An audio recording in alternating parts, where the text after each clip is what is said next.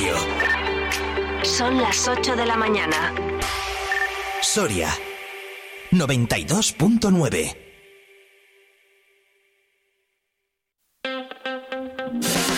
Vive la mañana Soria con Alfonso Blasco.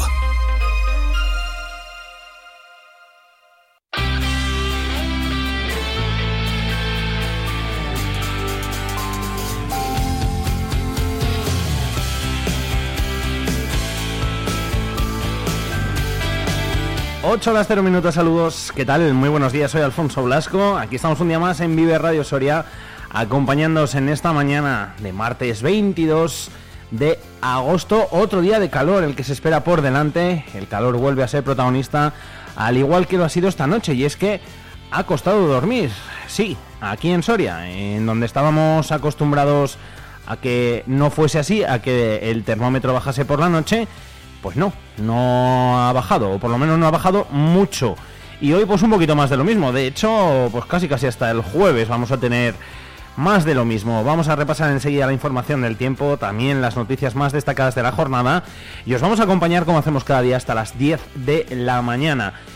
Con muchas cosas que contaros, con muchos temas interesantes, eh, como por ejemplo, vamos a hablar de la vulcanalia, que hoy comienza eh, con esas conferencias, con los talleres y que mañana, día 23, va a ser el primero de los dos días álgidos que tendrá la Vulcanalia. Mañana se conmemora esa primera gran derrota del ejército romano ante los numantinos y el sábado, el día 26, que será cuando bueno pues eh, se lleven a cabo el grueso de los actos para celebrar esta vulcanalia. Desde hoy hasta el 26, eso sí, va a haber muchos actos por delante que enseguida nos contará Rubén de la asociación Tierra Quemada.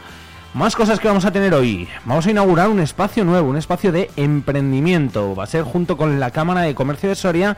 Y bueno, pues eh, con esa iniciativa que tienen de Impulso Emprende, con el eh, semillero de empresas, con las naves, vamos a ir conociendo a todos eh, los emprendedores, a todos aquellos que han pasado que están pasando por allí o que pasaron hace años y que montaron su empresa, su negocio y que decidieron apostar por esta tierra, por Soria, para quedarse aquí y sacar adelante eso, su futuro.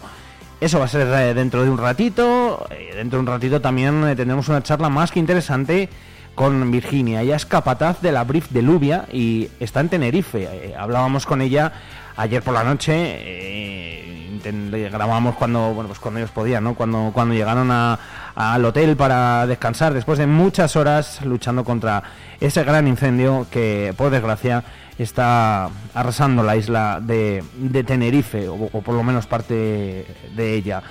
Luego también charlaremos un ratito con ella y también se pasará por aquí, por nuestros estudios. El eh, vicerrector de la Universidad de Valladolid lo tendremos en directo. Así que todo esto con la música, con el deporte, con el resto de mis compañeros, etcétera, etcétera, hasta las 10 de la mañana. Ahora son las 8 las 03 minutos. Esto es Vive Radio Soria. Yo soy Alfonso Blasco. Os acompañamos una mañana más.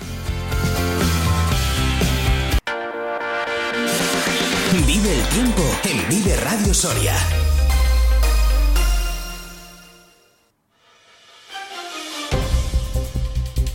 Soria amanece con termómetros que ahora mismo marcan los 19 grados aquí en la capital. Las temperaturas máximas previstas para este martes serán de 38 grados y las temperaturas mínimas de 20 grados centígrados.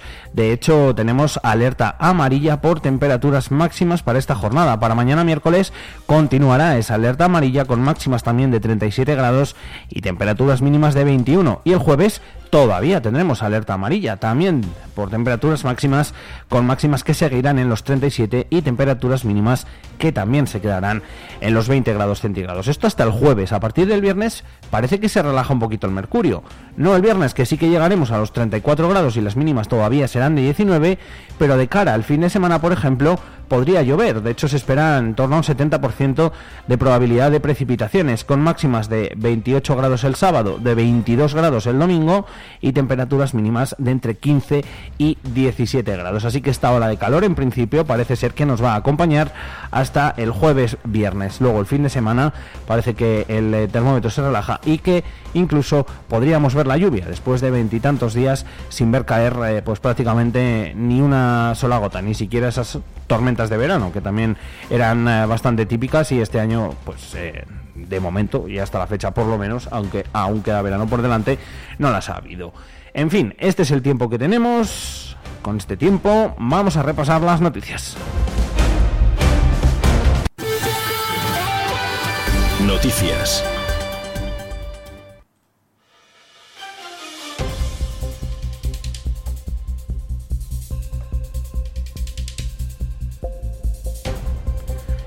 Una mujer de 30 años fallecía en el día de ayer, además había dos heridos graves y tres leves. Era el balance provisional de un accidente de circulación ocurrido este lunes 21 de agosto en el kilómetro 120 de la Nacional 122, en el término municipal de Matalebreras y a la altura del puerto del Madero, en sentido a Zaragoza. El siniestro se producía a las diez y media de la mañana por alcance de un vehículo articulado a cinco turismos y una furgoneta que se encontraban parados por zona de obras con regulación realizada por el propio personal de obras, concretamente en un semáforo. La subdelegación del Gobierno de Soria informa se daba paso alternativo y que no había retenciones. Hasta la fecha en la provincia de Soria se han registrado en 2023 un total de 10 siniestros mortales con 12 fallecidos.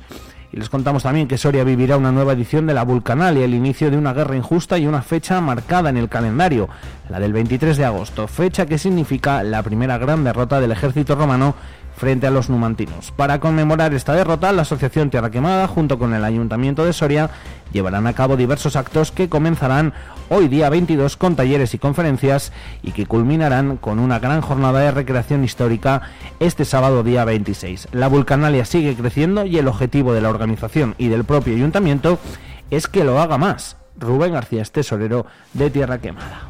Eh, la vulcanalia queremos que sea un que que sea un evento que cada año vaya más, que cada año entre nuevos actores a, formar parte de él y que poco a poco esa bola de nieve pues que se vaya haciendo más grande y tener pues bueno un, evento pues bueno todo lo grande que, todos soñamos o queremos que sea. ¿no? Mañana día 23, con motivo de la Vulcanalia, habrá desfile de romanos y celtíberos con llegada a la Plaza de las Mujeres, donde tendrá lugar la escenificación del inicio de la guerra con posterior desfile hacia el pebetero de la Diputación y entrega del premio Espíritu Numantino. Pues eh, se desarrollará una significación de bueno, pues esas negociaciones entre el Senado y el pueblo de Segeda.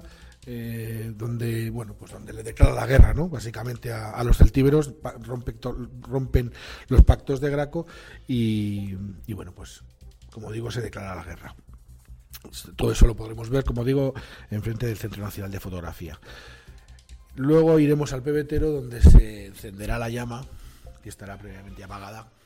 Solo se apaga esta vez al año, ¿no? Para volver a encenderla, lógicamente.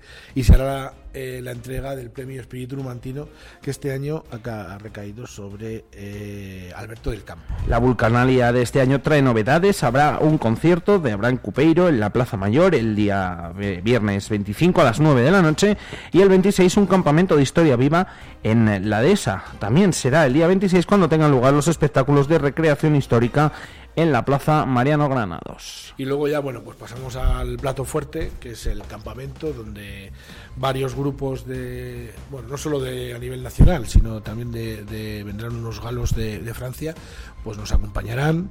Y este año vamos a, como novedad, vamos a montar un campamento continuo, eh, donde todos estos grupos pues desarrollarán un poco lo que se dice living history. Eh, un poco eh, el contacto cercano y, ya no tanto como una representación o un espectáculo didáctico donde solo te limitas a escuchar lo que te cuentan, sino que ahí puedes formar parte de, la historia que te están contando y preguntar, tocar y, sentir. Y el calor, como decimos, también es protagonista especial precaución durante estos días de calor extremo y más, por ejemplo, si trabajan en la calle o expuestos al sol. También bebés, niños y personas mayores, que son los más vulnerables y propensos a sufrir un golpe de calor. Para ello es importante saber cuáles son los principales síntomas de un golpe de calor y cómo actuar si estamos sufriendo uno. Lucía Hernández es médico de atención primaria en Almazán. Es muy importante el detectar los síntomas del alarma, ¿vale? Ante un episodio de golpe de calor. Sobre todo es muy importante esos primeros síntomas para evitar que no vaya más y que no pase pues, la desgracia que ha habido en España durante estos meses, que ha habido algún fallecimiento por golpe de calor, ¿vale? Eh, la, la, persona, sobre todo, cuando pues empieza a notarse, por ejemplo, sudores, la piel muy caliente, muy roja, o que empiece con náuseas y vómitos, o taquicardia, También puede haber episodio de mareo, muchas veces ese dolor de cabeza que se te pone, que estás como todo el resto del día muy atontado, o hasta un desmayo, un desvanecimiento. Protegerse del sol, estar a la sombra en lugares frescos son algunos de los consejos que, si se trabaja a pie de calle, son difíciles de seguir. Si es posible, la recomendación sería adelantar esos trabajos a las primeras horas del día. Yo creo que sí, que es muy importante que ahora que están diciendo, pues de manera preventiva, ¿no? Que sobre todo en trabajos que están expuestos al calor, pues evitar esa exposición. ¿Sabes? A lo mejor es más interesante que empiecen a trabajar más prontito por las mañanas y, dejar esa franja de 12 a 5, que es la más peligrosa, por ejemplo. Eso sería una medida de prevención. Existen otras formas de prevención de un golpe de calor, como usar ropa clara, beber mucha agua, eh, más incluso que de normal, o mantenernos en los lugares más frescos posibles. Claro, por ejemplo, si tienes que estar expuesto, pues es muy importante beber agua, mucha agua. Por ejemplo, pues eh, si de media tomamos pues, un litro, dos litros de agua, pues a lo mejor tomar de dos y medio a tres litros al día porque con el calor sudas y pierdes líquidos, entonces tienes que reponer. También es muy importante protección del solar, el proteger, proteger la zona de la cara, las zonas fotos puestas, con gorra también. La ropa, pues una ropa que sea ropa ligerita, ropas claras, mejor que las ropas oscuras, también es otra manera de prevención. Recordamos, tal y como destacaba la doctora Hernández, especial precaución y atención estos días a bebés, niños y sobre todo también a la gente mayor. Son los más vulnerables. Muchas veces no somos conscientes y, y son los, más, los que más sufren. Sobre todo la gente mayor. ¿eh? La gente mayor luego se, se le desregula mucho la temperatura corporal no son conscientes y cuando de repente van caminando se marean y se caen y luego acaban con un golpe en la cabeza.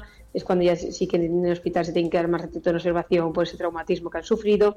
Entonces, claro, hay que tener precaución también con ellos. Los animales también sufren esta ola de calor, especialmente los perros, aquellos que son más mayores, aquellos que tienen sobrepeso o las razas que tienen más dificultades para respirar. José Vicente Pérez es veterinario, nos contaba algunos de los eh, casos que han recibido en su clínica durante este verano, en su clínica veterinaria, como por ejemplo heridas en las almohadillas por el calor del asfalto. Al margen del golpe de calor, que es lo fundamental, también muchas veces hasta se les queman las almohadillas. Tenemos casos en los que vienen los perros con ulceraciones y es por, por pisar el asfalto directamente, que como es imaginar cuando tocas un tobogán o el suelo demás, si tú fueras descalzo, ¿no? Eso quema. Entonces hasta, hasta ese problema lo tenemos con el, con el calor, no solo lo que es el golpe de calor uno de los problemas más graves puede ser, como en las personas, un golpe de calor. Para detectarlo, en los perros es relativamente fácil. Se muestran intranquilos, tienen un jadeo constante, incluso pueden llegar al desmayo. Eso sí, si no se actúa con rapidez. Pues con el golpe de calor lo que observamos es que jadean muchísimo, empiezan a jadear, están con la boca abierta, todo el rato respirando y jadeando muy rápido y suelen estar muy inquietos, muy inquietos, no paran quietos, no están cómodos en ningún lado, ni sombra, ni sol, es decir, no paran quietos. Sí, ya el, el golpe de calor es más grande, se tumban en un rincón, no quieren moverse, no quieren levantarse, siguen jadeando muchísimo y pueden empezar con diarreas y lo más fuerte, que hace poco hemos tenido un caso, pues pueden llegar incluso a convulsionar del, calor. Un golpe de calor puede significar la muerte de un animal. Para ello se recomienda bajar la temperatura, poner alcohol en las almohadillas, refrescar al animal y eso sí, siempre acudir al veterinario. Sí, el golpe de calor, bueno, pues puede llegar a matar a un animal. Es decir, hay que tener en cuenta que que bueno, los animales termorregulan muy bien, pero lo hacen mediante el jadeo, cuando ellos jadean es cuando están termorregulando y como hemos hablado mediante las almohadillas. Ellos no sudan, entonces bueno, el golpe de calor cuando le sube la temperatura a más de 40 eh, puede ser algo, algo muy grave. Cambiemos de asunto, les contamos que la Junta de Castilla y León ha aprobado una subvención por valor de un millón de euros para financiar necesidades de inversión y de capital circulante de proyectos empresariales ubicados en la provincia de Soria que contribuyan a incentivar la actividad económica y estimulen la revitalización demográfica. La destinataria es la Sociedad Soria Futuro, cuyo objeto social es la promoción y apoyo de proyectos empresariales que se establezcan en la provincia de Soria. Esta sociedad está participada por el ICE, por Caja Rural de Soria y la Diputación Provincial. Con esta subvención se prevén inversiones empresariales en la provincia por valor de 8 millones de euros y la creación de 80 empleos, con un periodo de inversión hasta 2026.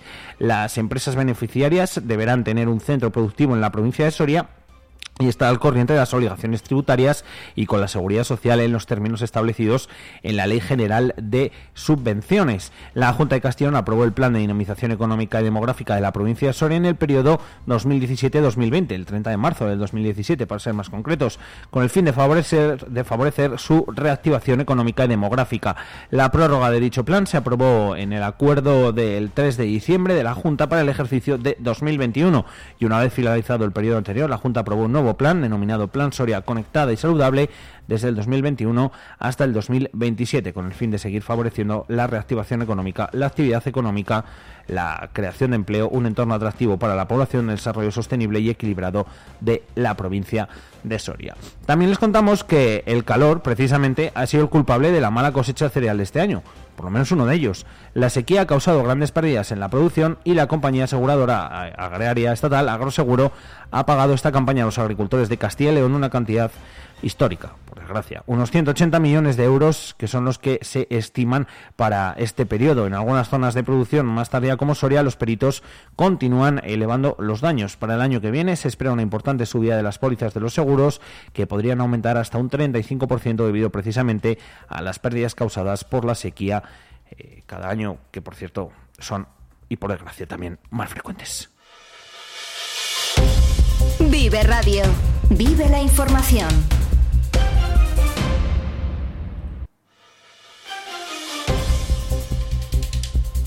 Más del 20% del reparto de agua potable de la Diputación Provincial de Soria a la provincia se ha producido en la última semana. Hablamos de más de 500.000 litros en apenas 7 días de un total de casi 2 millones y medio durante este 2023. La gran afluencia de visitantes en los municipios de Soria provoca un abastecimiento mayor y desde la institución provincial proponen a los alcaldes algunas restricciones para facilitar este reparto de agua. Benito Serrano. Yo he hablado con algún alcalde y le he dicho, hombre, que se debería de prohibir el riego de, de huertos desde casa y se deberían de prohibir algunas otras cuestiones, como hemos visto por ahí en algunos pueblos, de piscinas hinchables, ¿no? Pero bueno, eso ya cada alcalde tendrá... Pero básicamente los problemas vienen por porque hay mucha gente en los pueblos. Por cierto que la Diputación Provincial de Soria ha dado un impulso a la banca digital. La Junta de Gobierno de la institución provincial ha aprobado el expediente de contratación del servicio de la, de, la banca móvil en 40 localidades de la provincia. En concreto, eh, la Junta de Gobierno de la Diputación ha dado luz verde a varias convocatorias incluidas en el Plan Soria, como la aprobación del expediente de contratación para proceder a la licitación del servicio de banca móvil en 40 localidades de la provincia. El presupuesto del proyecto es de 75.000 euros durante cuatro años total de 300.000 ayudas y estas ayudas a través del Departamento de Desarrollo permiten por un lado que las poblaciones más pequeñas dispongan de un servicio esencial para facilitar los trámites bancarios en las zonas rurales. Por otro, la banca móvil ofrece a los consistorios la oportunidad de facilitar el acceso a los servicios bancarios mejorando y ampliando los servicios públicos en, el, eh, los pueblos de, de la provincia. Benito Serrano, el presidente de la Diputación, también informó sobre la nueva convocatoria de subvenciones para la construcción y obras de mejora y modernización de mataderos municipales. Una convocatoria que se incluye también dentro del Plan Soria. La línea está subvencionada con 300.000 euros.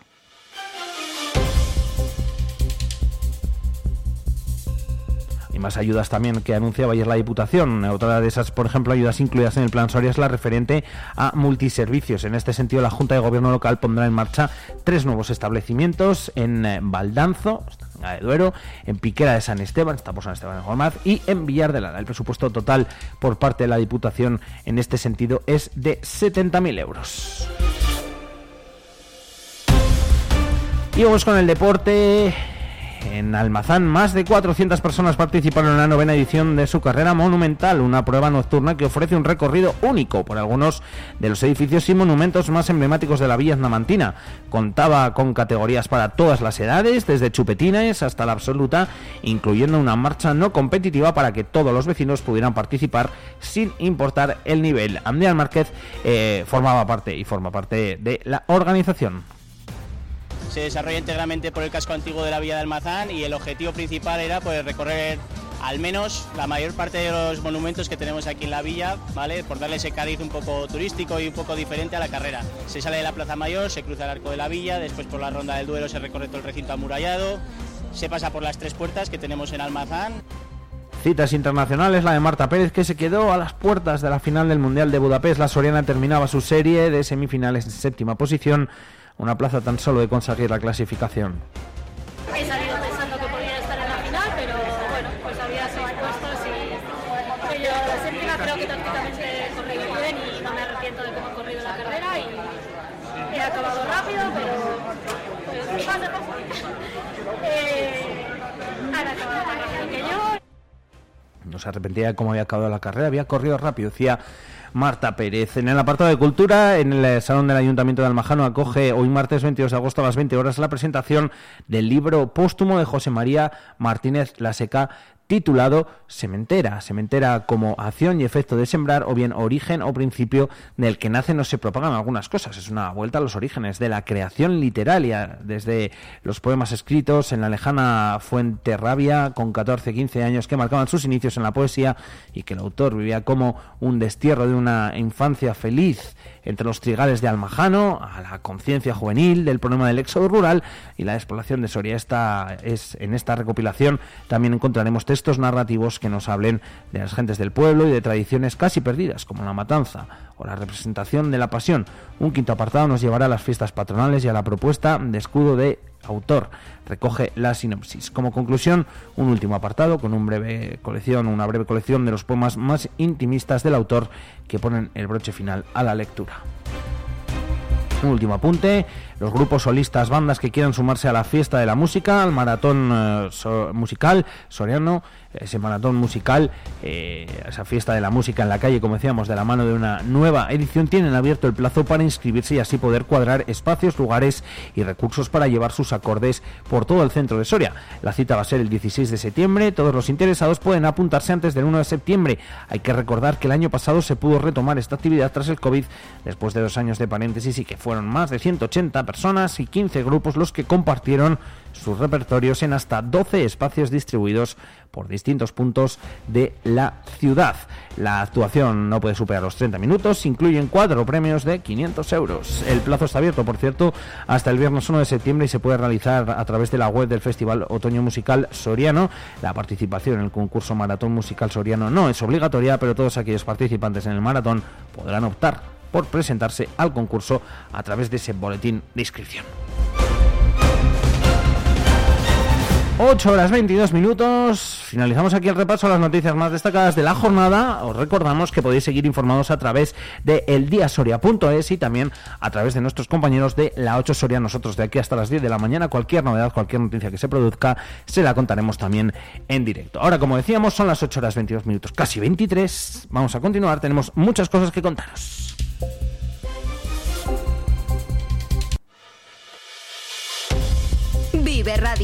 Vive la información.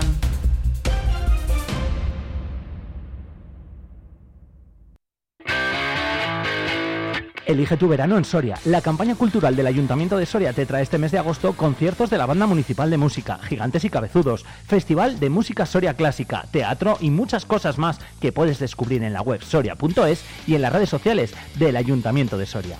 Elige tu verano. Elige Soria. Preferencia a nuestros mayores. Horario amplio de caja, libertad de elección entre canal digital o físico, servicio en los pueblos y en la ciudad, transparencia y trato personalizado. Todas estas cosas que parece que son excepcionales, en Caja Rural de Soria las hacemos de forma natural.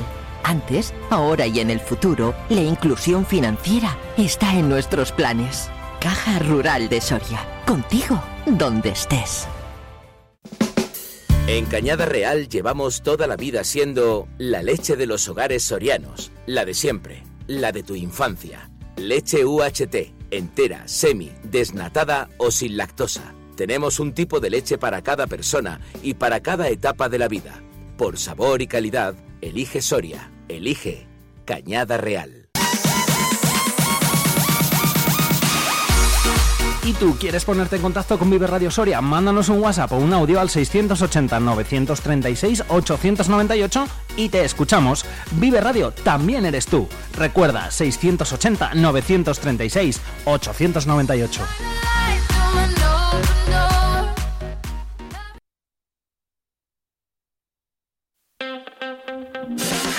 Vive la mañana Soria con Alfonso Blasco.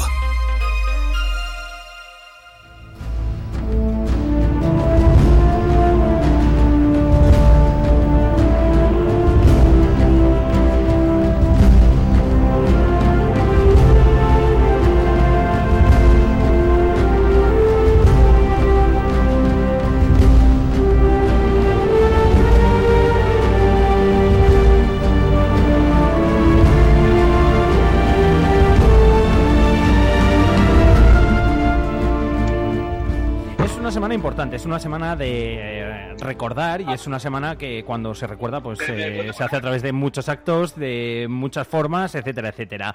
Tierra Quemada y el Ayuntamiento de Soria recuerdan precisamente uno de esos hechos que bueno, tuvieron lugar hace ya mucho, mucho tiempo, más de dos mil años si no me equivoco, y es la Vulcanalia, el inicio de una guerra injusta. La Vulcanalia representa, por resumirlo así muchísimo, la primera gran derrota del ejército romano frente a los numantinos. Eh, que me corrija, me dé dos collejillas, como se suele decir popularmente, si me he equivocado. Rubén García Tesoro de Tierra Quemada, ¿qué tal, Rubén? Muy buenas. Hola, buenos, buenos días. ¿Me he equivocado? Más o eh, menos lo he dicho muy No, no, no, lo has dicho perfectamente. bueno, bueno. Lo has dicho perfectamente. Eh, todo, todo a cuadrado. bien, bien, bien, perfecto. Incluso hasta los años que esta mañana hemos tenido aquí eh, en la redacción. ¿Eran 2153 o tal? Digo, uy, digo, más de 2000 y ya está. Sí, ahí has abierto la horquilla y has estado muy bien. Por si acaso. en cualquier caso, que tenemos por delante, Rubén, una semana eh, pues muy interesante, una semana que llena de actos desde el 22 hasta el 26, con dos días clave, como son el 23 y, el propio día 26. El 23 es la Vulcanalia en sí. Y empezamos, si te parece, pues precisamente por ahí, por ese día, por el de la Vulcanalia. Pues la Vulcanalia, pues como bien dices, le recordamos ¿no? la, esa, esa, gran victoria numantina y, lo vamos a hacer en las calles de Soria. Vamos a, ver otra vez desfilar a las tíberas numantinas y segedenses eh, también por el collado, ¿no? Se van a encontrar, cada uno va a salir de un punto, los romanos desde la Plaza Mayor, los celtíberos desde, la, desde el Parque de la Dehesa, y desde ahí se van a, se van a salir desfilando hasta encontrarse en la, en la Plaza de las Mujeres. Una vez allí, pues eh, hay un escenario, se hará una pequeña representación para poner en contexto eh, cómo fue la batalla y los, los pormenores ¿no? de, de, lo que pensaba el Senado y, lo que, y, las, y las pretensiones que tenía. ¿no? Y bueno, de allí partiremos hacia el PB de donde está al, eh, al lado de la Diputación y y se encenderá el pebetero. Pebetero y, está siempre pues, pues. encendido, salvo ese día que para hacer el acto en sí eh, estará, estará apagado y luego se encenderá. Estará apagado, efectivamente. Digamos que está, está ardiendo 364 días al año y este pues lo, apagamos simbólicamente y lo volvemos a encender también simbólicamente, ¿no? Efectivamente. Y, también, en ese momento también se entregará el premio al espíritu numantino, que este año ha recaído sobre Alberto del Campo.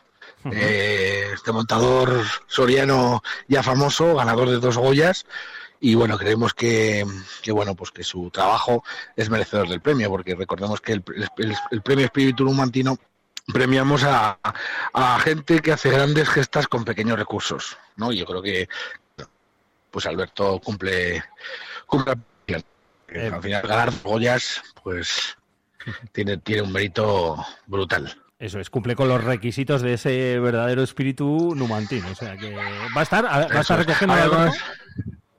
Sí, lo decía que además eh, Alberto hace gala de, su sorianismo y es un tío agradable, sencillo y está encantado de nos va a acompañar en la jornada, o sea que podremos hablar con él y, bueno, pues va, a venir a, desplazarse para recibir el premio, como digo. Bien, bien, bien, bien. Genial. Esto, como decimos, va a ser el día 23. Eh, si eh, no quieren perdérselo, van a tener, pues como ha dicho Rubén, ocasión para ello, desde luego, para verlo, tanto los desfiles como esa escenificación en la Plaza de las Mujeres a las nueve y media, otro desfile después, el acto en sí en torno a, pues, a la Diputación, San Juan de Rabanera, etcétera, etcétera, incluso luego pues el posterior eh, desfile desde, desde allí, desde la zona del pebetero hasta el Casino Amistad Numancia, más o menos. Esto el día de la Vulcanalia, que tiene que ser sí o sí el día 23, ¿verdad, Rubén?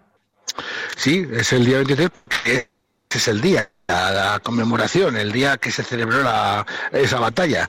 Hay que recordar que, nos ha quedado esa fecha en el calendario porque ese día los romanos celebraban la festividad de la, Vulcanalia, encendían grandes hogueras, bailaban alrededor, hacían banquetes Y, bueno, pues precisamente los textos clásicos así lo dicen, que ese día celebraban los romanos la Vulcanalia y Roma sufrió una humillante derrota frente a los numantinos. Así que es una de las pocas fechas eh, fijas que tenemos en el calendario, porque así como la caída, los textos hablan que fueron en agosto del 133 a.C., pero no sabemos exactamente eh, cuándo sucedió, ¿no? El día exacto. Bueno, pues aquí sí, aquí tenemos esa fecha muy marcada. Entonces la vulcanalia siempre va a girar en torno a esa fecha.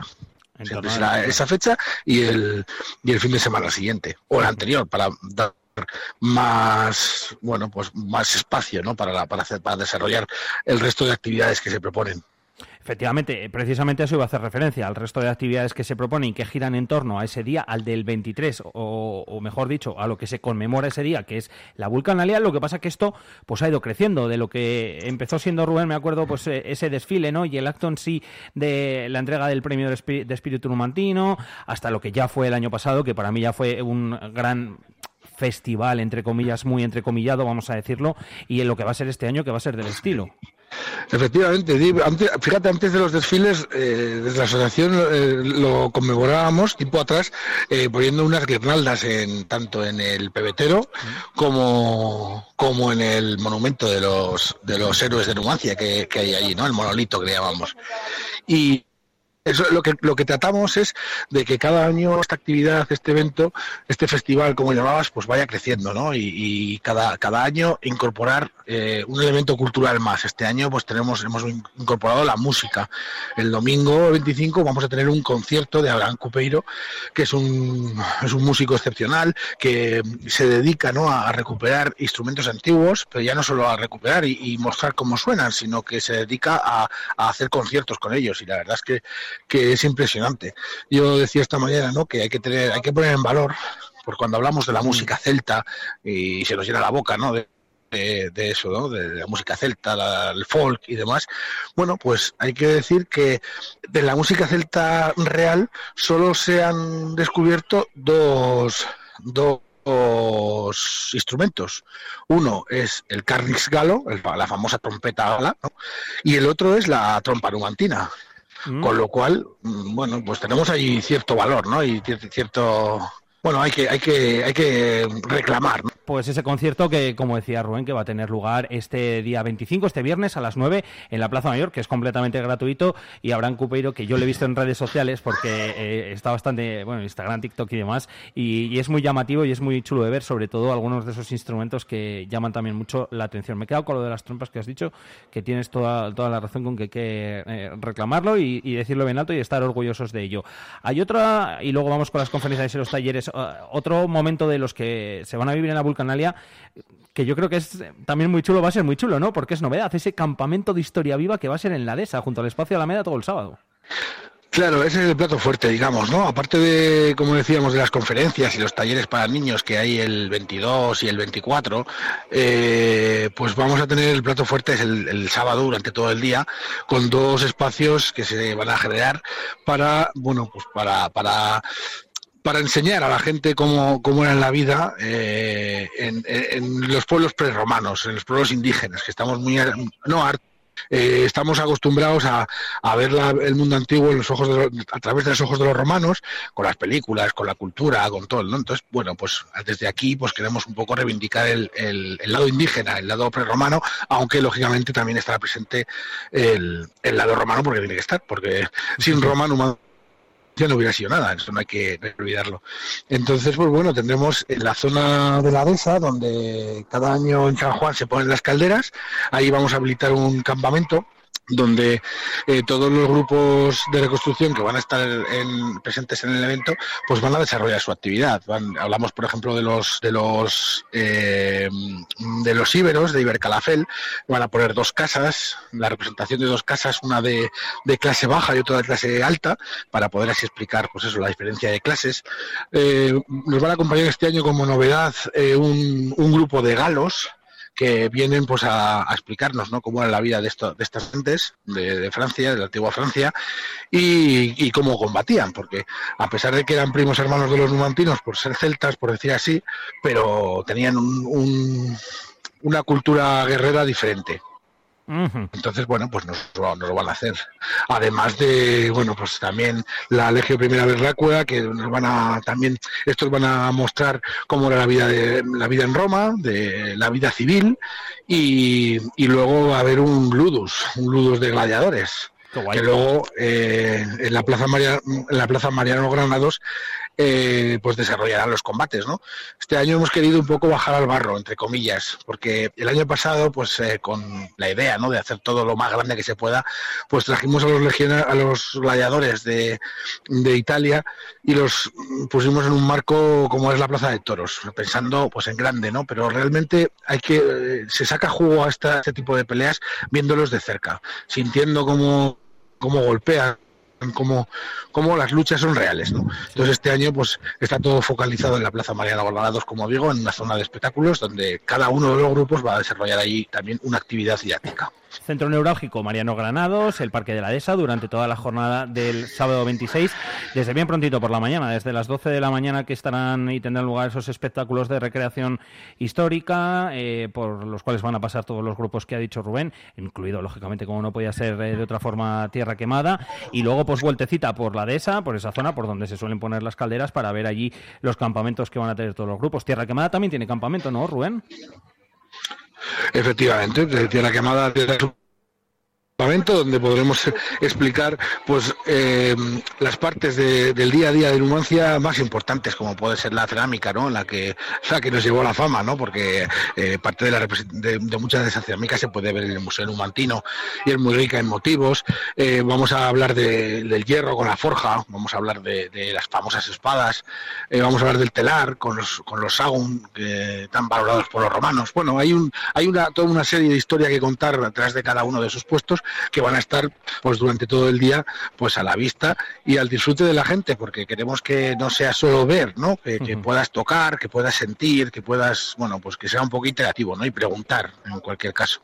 Eso es guay eh, y luego, luego Tierra Quemada, claro, hay que decir que luego por la noche desarrollará el espectáculo de la vida y la guerra. Es un nuevo espectáculo que traemos, que bueno, pues hemos mm, remodelado y ya lo presentamos el año, bueno, a principios de año en Sevilla, en Gilena, y bueno, pues estamos muy contentos de poderlo desarrollar aquí porque, porque es una pasada donde podemos escuchar a una numantina hablar en su idioma natal. O sea que es, que es eso será a las, a las diez y cuarto de la noche. Gustó, gustó mucho en Gilena, Rubén, según tengo entendido. Yo no estuve, no fui, no fui a Gilena, ya lo sabes, pero eh, lo que decían de, de allí eh, que, que, llamó la atención especialmente. Sí, sí, bueno, es, es, un, es un público fácil, ¿eh? los tenemos entregados. Pero no, es verdad, es verdad que, les gustó muchísimo. Cuando acabó el espectáculo, eh, bueno, la gente se puso en pie, se empezó a aplaudir y luego, bueno, pues en redes sociales, eh, ahora que ellos nos van a devolver la visita, pues, bueno, pues... hay que devolverles el, mismo, el mismo cariño. Efectivamente, efectivamente. y seguro que así es, porque además viene, viene un montón de gente de, de allí también, de, de, Gilena, o sea que... Mm, pues vienen casi 50 personas. La verdad es que el año pasado vinieron unos 25 por ahí y este año van a duplicar, eh, van a duplicar el número. Yo creo que ya cuando vinieron se pasaron tan bien y les gustó tanto el torrezno que, que no han hecho nada más que hablar bondades de, de, este, del viaje del año pasado y este año pues se han apuntado, la, de la asociación pues han conseguido que vinieran más gente. La verdad es que para nosotros pues es un, honor, es un honor, claro. Sí, sí, sí, sí. Y para toda la gente que lo vea y que lo disfrute, pues eh, también tener la oportunidad de verlo aquí. Hay que decir que todas las actividades son eh, gratuitas, eh, todas son de entrada libre, salvo los talleres infantiles, que sí que se necesita inscribir simplemente en la oficina de turismo. ya se pueden inscribir, de hecho, bueno, no sé si quedarán plazas, pero si quieren ya, hay dos talleres infantiles. Uno es mañana, miércoles 23, la escritura de los nomantinos, y otro el jueves 24, con los animales de las cerámicas. Van a ser en el espacio Alameda por la mañana a las 12. Y sí que quiero hacer referencia, Rubén, antes de terminar, a las dos conferencias. Precisamente eh, una es hoy mismo, martes, a partir de las 8 de la tarde, en el Casino Círculo Amistad Numancia, con Carlos Tabernero y Juan Pedro Benito, y la otra el jueves, ¿verdad?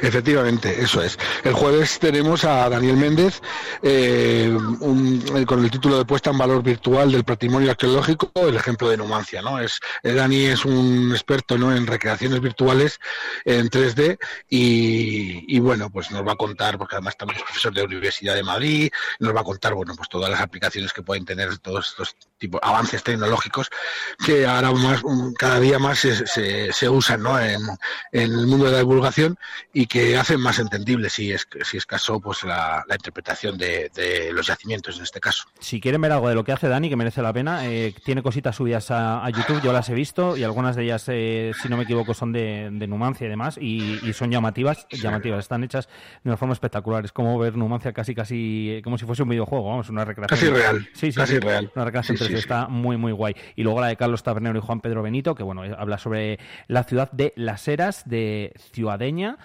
creo que lo he dicho bien. Sí. Ciudadeña es un, es un yacimiento celtíbero también mm. muy cercano, de aquí, de la provincia de Soria, en el que están apareciendo también multitud de cerámicas, muy similares a las numantinas. Entonces, bueno, eh, bueno, lo explicarán, ¿no? Pero hay alguna teoría que, que la cerámica de Numancia podía, podía venir de ahí, pero bueno, ya eso... Mm.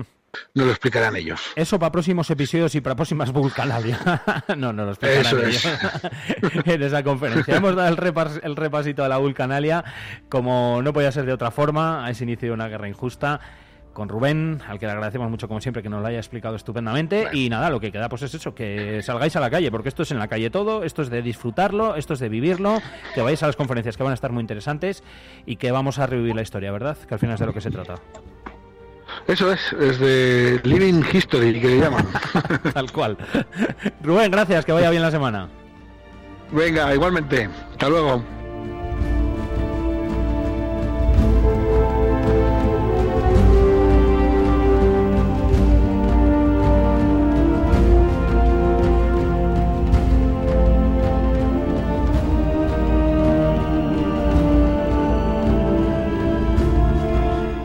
Que sin lugar a dudas se está convirtiendo también en otra de las citas obligadas del verano aquí en Soria y apuntada también en el calendario por muchos turistas que, bueno, pues otros años les ha coincidido, que han venido, que lo han visto y que les ha gustado y desean eh, repetir desde hoy mismo, como decíamos a partir de las 8 de la tarde en el Círculo Amistad Numancia va a tener lugar esa conferencia de Carlos Tabernero y Juan Pedro Benito, la ciudad de las eras de Ciudadeña y el final del mundo celtíbero. La entrada es gratuita hasta completar el aforo. Ya mañana, día 23, miércoles, será el primer taller infantil a las 12 de la mañana en el espacio Alameda. Es para niños y niñas de 5 a 12 años. Las plazas son limitadas. Se pueden inscribir en la Oficina Municipal de Turismo desde ya, desde el pasado día 19. Así que, eh, que no se despisten mucho si quieren acudir, eh, a ver si se van a quedar sin, sin plaza. El jueves es el siguiente taller infantil, Los animales de las cerámicas,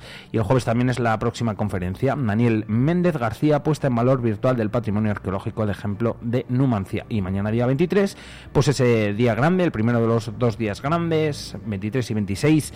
Mañana, desde las 9 y cuarto, el desfile, desde la dehesa hasta la Plaza de las Mujeres de Celtíberos, desde la Plaza Mayor hasta la Plaza de las Mujeres de Romanos y la escenificación el comienzo de una guerra injusta a las nueve y media en la Plaza de las Mujeres.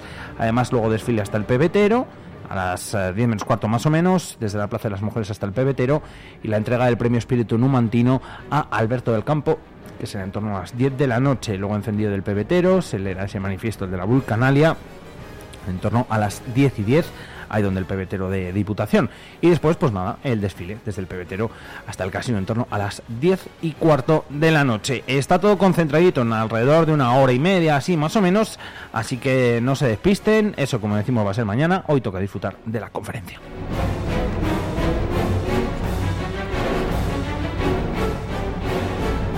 Vamos avanzando poco a poco en esta mañana de martes 22 de agosto. Son las 8 horas. 43 minutos, casi 44 minutos. Enseguida también tenemos otro tema de los, de los bonitos.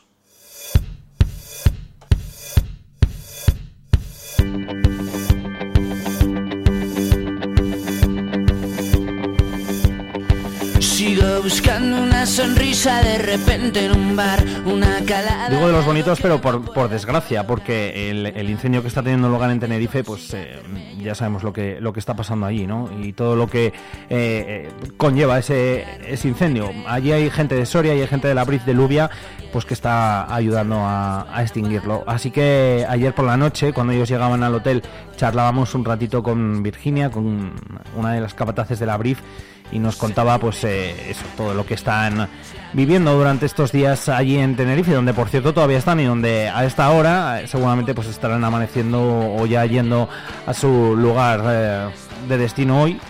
ahí estoy en las faldas del Teide. pues allá donde les toque para seguir combatiendo ese incendio. 8 horas 45 minutos. Vamos con ello. A los pies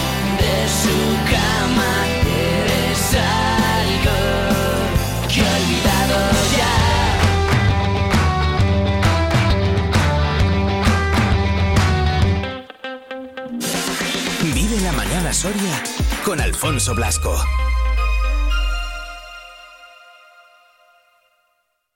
En esta mañana vamos a irnos hasta, hasta Tenerife. Eh, bueno, por desgracia, todos yo creo que ya somos conscientes de lo que, de lo que está pasando allí, de ese incendio que está pues, asolando, arrasando, no sé ni siquiera muy bien cómo, cómo decirlo la isla.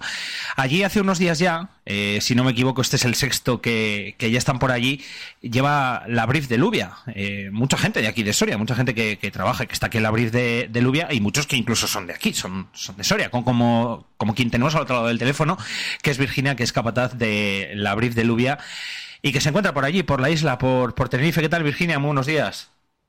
Muy buenos días, Alfon. ¿Qué tal? Pues mira, por aquí andamos. Complicado todo, ¿no? Sí, desgraciadamente no de vacaciones. Así es, sí. Están siendo días complicados, cansados ya la gente. Es nuestro quinto día hoy y mañana el sexto día, que mañana es nuestro último día de, trabajo, es nuestro último día de turno porque hemos agotado días y pues todavía nos queda mañana otro día más de apretón que tenemos que dar, por desgracia. Otro día de echar muchas horas, ¿no? Que al final es lo que hacéis, meter muchas, muchas horas y mucho trabajo físico, claro, todo. Pues sí, sí, eh, para que te hagas una idea, del hotel salimos a las ocho y media y y hoy son las 10 de la noche y acabamos de, acabamos de llegar ahora. Incluso, bueno, pues para que os hagáis una idea, podemos echar 14 horas en, en el incendio y todo el día pues dándole que te pego. Paramos un poquito a comer, lo que se pueda y a darle. ¿Cómo está la cosa por allí, Virginia? ¿Está algo mejor que cuando llegasteis? ¿Sigue estando igual de, de complicada? Pues para ser el quinto día yo no había estado en un incendio que pa, es nuestro quinto día, pero el incendio lleva siete días activo y para ser el séptimo día activo el incendio está complicado. ¿Para qué nos vamos a engañar? Yo no había estado en un incendio que llevara siete días y estuviera así todavía. Está, está complicado, tiene zonas todavía muy complicadas. Muchas zonas todavía sin, sin trabajarlas que el incendio está haciendo un poco lo que quiere en muchos sitios. Al final la orografía no nos permite trabajar en, en muchos sitios. Hay que decir que lo que hacéis vosotros eh, es, un trabajo a pie, no es un trabajo de, como pues como hacen los helicópteros, ¿no? Como hacen eh, los, aviones anfibios que bueno pues que lógicamente van por arriba y, tiran el agua, tiran ese líquido retardante, lo que sea. El vuestro es a pie puro y duro. Aquí eh, el terreno y algunas muchas de las imágenes que hemos visto que subíais a, Twitter, por ejemplo, a redes sociales de la de Instagram también, lo, lo, veía y yo decía, madre mía, pero es ¿Qué pueden hacer ahí, aparte de escalar piedras, es poco más? Literal, literal, como dices hoy, hoy por ejemplo hemos tenido que escalar, pero literalmente con, tendidos de manguera, o sea, agarrándote a los tendidos de manguera. Sí, a ver, eh, cierto es que nosotros, eh, las Brief, sí que trabajamos con medios aéreos. De hecho, nuestro medio de transporte y lo que diferencia un poco las Brief de otros medios es que somos helitransportados, ¿no? Pero claro, esta vez es, somos un medio al que se nos puede mover a cualquier punto de España. Esta vez ha tocado Tenerife y claro, evidentemente en helicópteros no tienen una autonomía para, para volar hasta aquí. Entonces, pues bueno, eh, esta vez nos han dejado unos coches y sí, sí que es cierto, somos helitransportados, eh, el helicóptero nos deja en un punto y nosotros trabajamos a pie de incendio. Los helicópteros son a veces nuestros ojos, son nuestros apoyos, son agua, son necesarios, pero bueno, el trabajo nuestro al final es, es, a, pie de, es a pie de incendio. Y en ese trabajo, en ese trabajo que hacéis, Virginia, eh, básicamente lo que, lo que consiste es un, poco es tirar esas líneas ¿no? de, de manguera e ir eh, haciendo, no sé si está bien dicho, eh, perdóname si no, es como haciendo cortafuegos pequeñitos con azada. Sí, al final nosotros lo que lo que vamos haciendo es, es, ir liquidando eh, parte de, por ejemplo, en este incendio, pues nos ha tocado mucho hacer liquidación de perímetros, porque el incendio va, va tirando, él va tirando, él va, va quemando, va quemando, y nosotros, pues a pie lo que vamos haciendo, sí, es como para que la gente lo entienda, es un pequeño cortafuegos que vamos abriendo con herramienta manual y bueno, pues para dejarlo rematado se puede ir enfriando con autobombas si entran y si no, pues nos toca hacer una buena línea, un buen ancho de línea y vigilar mucho y si no, pues muchas veces también se va quemando, que parece que te digo, hostia, vamos quemando, no, muchas veces abrimos nuestra propia línea y para dejarlo seguro no hay nada más seguro que un buen quemado, ¿vale? Entonces, esta vez nos ha tocado hacerlo varias veces aquí, el ir abriendo nuestra línea e ir quemando poco a poco. Es el fuego técnico, ¿no? Se llama o algo así. Eh, sí, no sería el fuego técnico, no sé, es manejo de fuego. Un fuego técnico al final ah, sería dar un contra grande, pero bueno, es sí, es manejo de fuego al final. Es dejar nuestra línea segura, porque eso también para nosotros es nuestra salida, es nuestra ruta de escape muchas veces. Y nuestra zona segura, como un buen quemado, no, no hay nada. Entonces, es lo que nos toca. Oye, ¿qué os dice la gente por allí, Virginia? Porque tendréis ocasión de estar con gente de allí, ¿no? Me imagino, aunque sea la llegada al hotel, a donde dormís o, donde coméis o lo que sea. Sí, la verdad que, la gente, jolín, eh, la gente es súper agradecida. La gente, si te encuentras gente en los pueblos, enseguida te ofrecen agua, enseguida vienen, la gente preocupada sobre todo, te preguntan mucho jolín, pues cómo está, cómo lo veis, porque te ven, te ven con el traje, con el mono amarillo, oye, ¿y cómo lo veis? ¿Lo vais a poder apagar? Y muchas veces es lo que te comentaba antes, te da apuro también decirles que está mal, ¿sabes? Y al final es un monstruo, es muy grande, esto no se apaga en un día, esto necesita, va a necesitar trabajo de muchos días. La gente te pregunta muchísimo. Llegamos al hotel y lo primero en la recepción es que te preguntan cómo está el incendio, cómo está, ¿sabes? La gente también tiene miedo en los pueblos. Sí. Lógico. Eh, por el resto, ¿podéis dormir bien? ¿Estáis comiendo bien? ¿Estáis reponiendo fuerzas bien y todo? Eh, la suerte, sí que hemos tenido suerte respecto al hotel, estamos durmiendo bien, pero sí que es cierto que la comida en el incendio el primer día comimos a las 6 de la tarde. Al final, incendios de estos que son muy grandes, no, no sé si es porque hay una, un descontrol o porque no dan abasto, pero por ejemplo, el primer día, ya te digo, comimos a las 6 de la tarde. Y un trabajo así necesitas comer muy a menudo, no mucho, pero se necesita comer a menudo. Y la verdad que respecto a la comida y el agua, nos quedamos sin agua. Mm. En eso hay en incendios que falla mucho. Es que. Eh, eh, sí, yo es complicada. Claro, yo entiendo que, puede ser complicada por, pues lógicamente, por muchas situaciones, pero al final, eh, Jolín, es vuestra, es vuestra gasolina. Sí, el final es un día. Sí, mira, hablándolo con, con, compañeros, el primer día nos pasó esto y al final te toca ponerte un poco, joder, te, te cabrea, ¿sabes? O sea, hostia, que a mí yo vengo aquí a ayudar, pero claro, para ayudar necesito también comer, la gente necesita beber y si no la gente no tira y eso se nota mucho y la gente se cabrea en ese aspecto, ¿sabes? Y hostia, el tercer día, cuando te pones en su sitio, pues bueno, sí que es cierto que al tercer día ya... También es cierto que cuando ya lleva unos días el incendio, se organiza todo un poco más. Al final, si lo pillas el segundo día, pues es lógico que haya un cierto descontrol. Pero bueno, al tercer día ya parece que fue algo mejor la cosa en ese aspecto. Como para que luego diga alguien por ahí, que yo no sé si todavía habrá quien, quien lo diga eso de no, no son bomberos, eh, en, en, mayúsculas, ¿eh? En mayúsculas.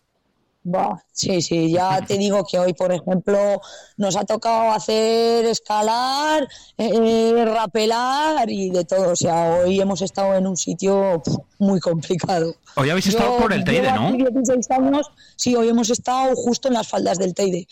Eh, a ver, donde puede casi llegar el incendio, porque tiene poca, ya sabes que subes al Teide, son dos mil y pico metros de altitud, la vegetación ya empieza a escasear. Y es que ha llegado ahí a unas laderas que las ves y parecen paredes verticales.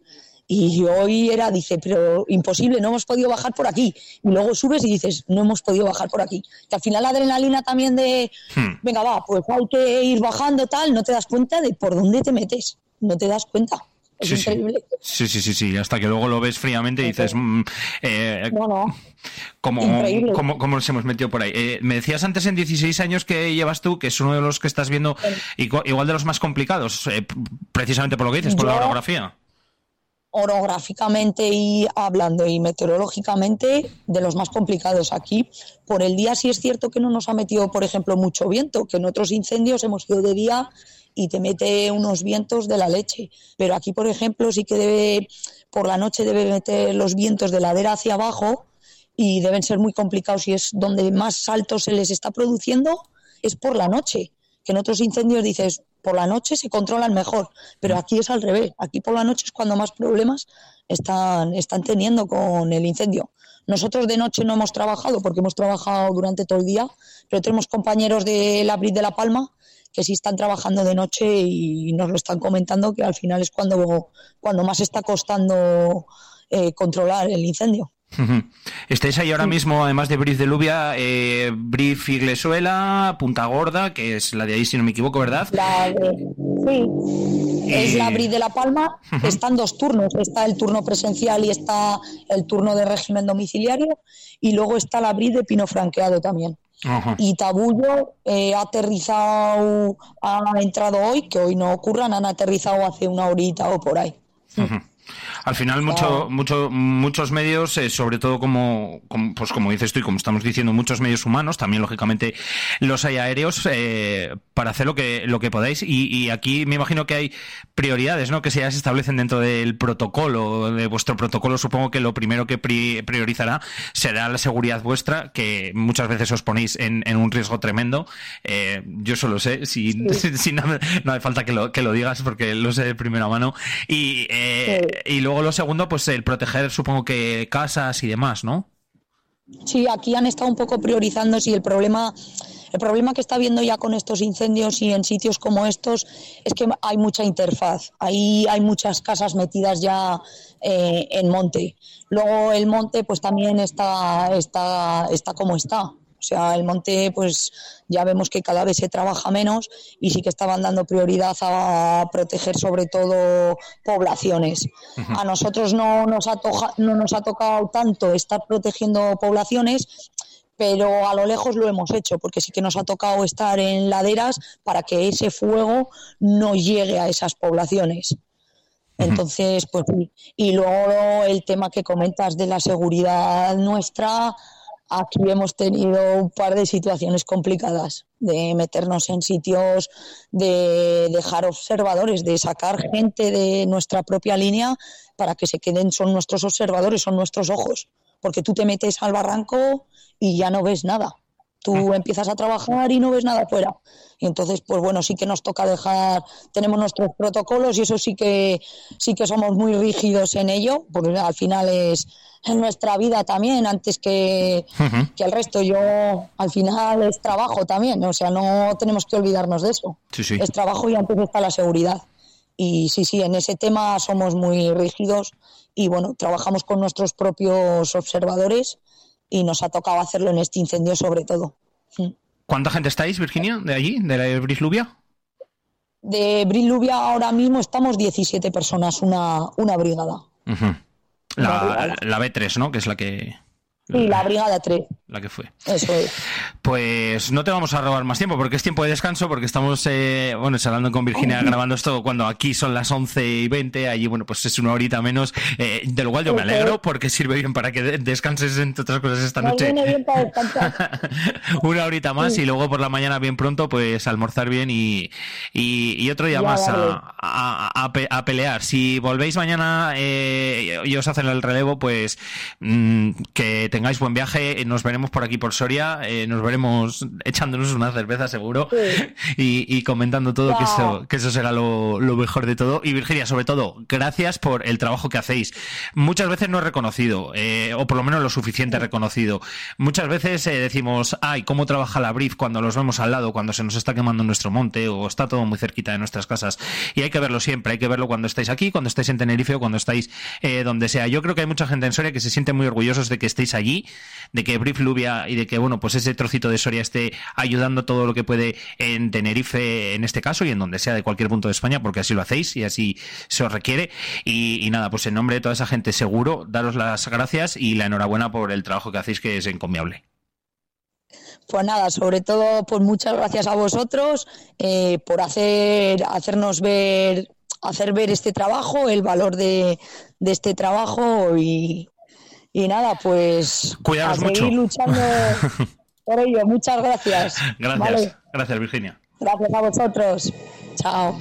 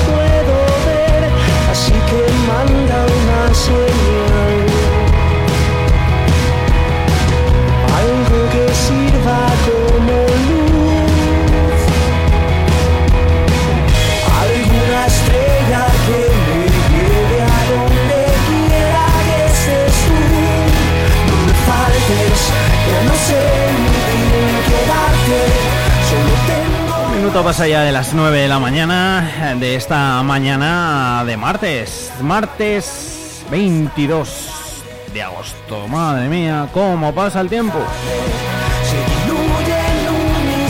Aunque cualquiera lo diría también por el calor que hace y por el calor que seguimos teniendo. Otras épocas, eh, pues estas fechas en Soria no hemos tenido ni mucho menos eh, las temperaturas que estamos teniendo este, vamos, yo no lo recuerdo así tan tardío. Es más, casi recuerdo más otros años de estar en fiestas en, el pueblo, casi casi con abrigo por la noche. O sea que todo lo contrario este año. De hecho, la Agencia Estatal de Meteorología ha cambiado la alerta, que era amarilla para el día de hoy, eh, con esos 37 grados de máxima, hasta 38 grados, y la ha pasado a alerta naranja. Así que algo eso ya nos quiere decir de que hoy va a ser otro día de calor. De hecho, desde que hemos llegado aquí, cuando amanecíamos con 19 grados, en torno a las 7 y media de la mañana, pues ahora mismo el mercurio ya ha subido hasta los 23. Y son las 9. Bueno, de hecho, las 9 y 2. Alerta naranja que continuará durante toda esta jornada, también durante la de mañana miércoles y la de mañana, pasado mañana jueves, mañana amarilla, ha pasado también. Luego ya de cara al fin de semana, especialmente el domingo, parece ser que bajaríamos hasta los 22 grados de máxima. Menuda diferencia. Esos son 16 grados eh, de variación comparado con el día de hoy. Así que, en fin, no lo sé. Igual lo del domingo, esos 22 grados tampoco es muy lógico. Es que con esto del tiempo ya no sabe uno ni qué decir, casi, casi, ni, ni cómo acertar. Pero bueno que los habrá quien prefieran el frío, los habrá quien prefieran el calor, los habrá quien digan que, mm, mira, yo es que con estos calores estoy estupendamente porque me puedo ir a la piscina, al pantano, donde sea y, a mí no me importa. y habrá quienes digan, mira, mira, me, me- frío, que me abrigo, que me pongo capas, como se suele decir, y, y ya me, y ya me apaño yo, que con el calor poco puedo hacer.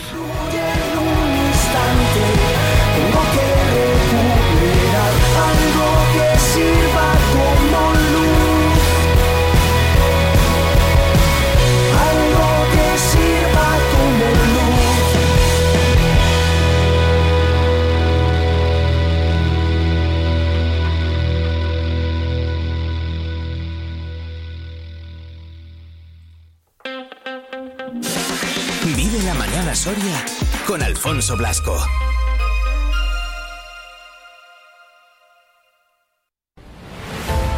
Preferencia a nuestros mayores.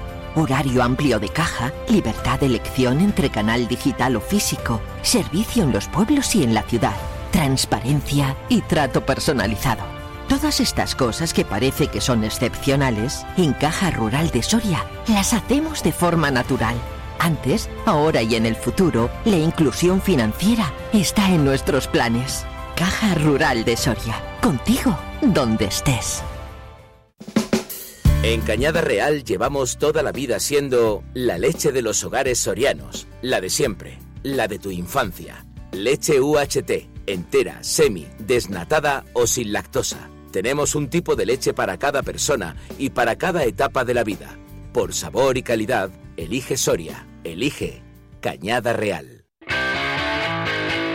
Elige tu verano en Soria. La campaña cultural del Ayuntamiento de Soria te trae este mes de agosto conciertos de la Banda Municipal de Música, Gigantes y Cabezudos, Festival de Música Soria Clásica, teatro y muchas cosas más que puedes descubrir en la web soria.es y en las redes sociales del Ayuntamiento de Soria.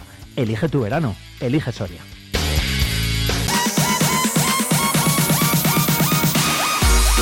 ¿Y tú quieres ponerte en contacto con Vive Radio Soria? Mándanos un WhatsApp o un audio al 680-936-898 y te escuchamos. Vive Radio también eres tú. Recuerda, 680-936-898.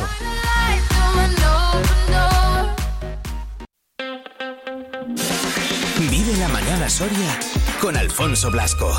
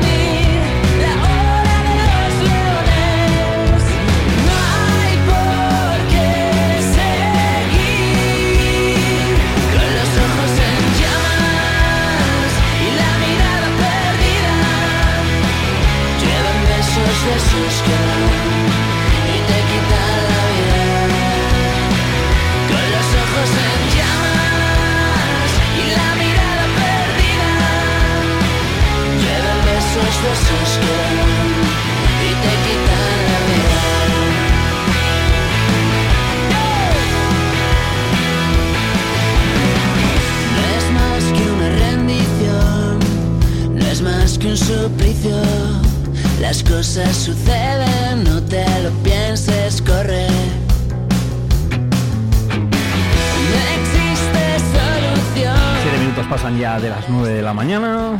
Continuamos aquí en Vive Radio Soria, 92.9 de FM. Y lo vamos a hacer estrenando un nuevo espacio. Enseguida nos vamos a acercar hasta la Cámara de Comercio de aquí de Soria para conocer esa iniciativa de Impulso Emprende, para contaros cómo es, dónde os podéis apuntar, qué es lo que significa y todo lo que están haciendo por Soria y por todos aquellos pues, que deciden apostar por esta tierra.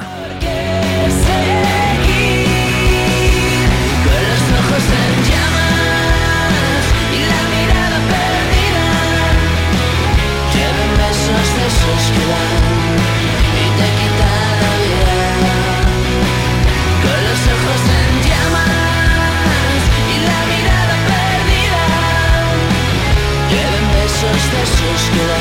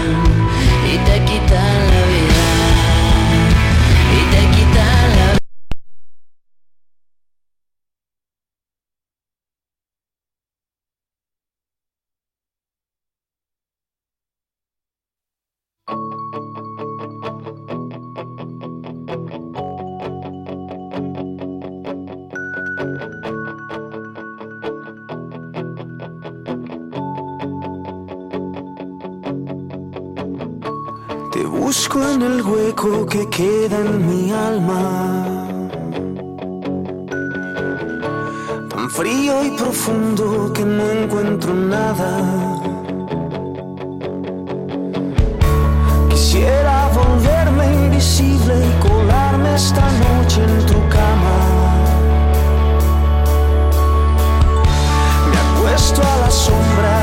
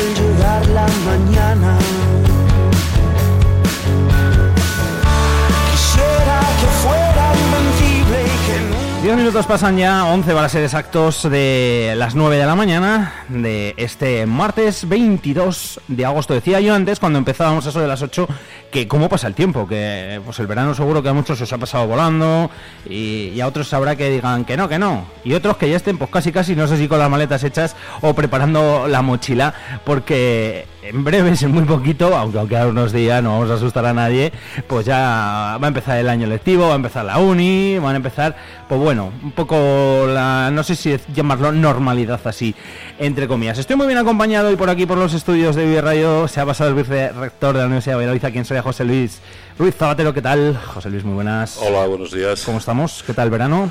Muy bien, bien, tranquilos y ya como... Con estos calores, mal, ¿no? Muchos Yo- calores, muchos calores. Yo es que lo del calor siempre lo digo, lo llevo muy mal, Sí. prefiero el frío. Estamos más, más acostumbrados, sin duda. ¿Verdad? Sí, sí, sí.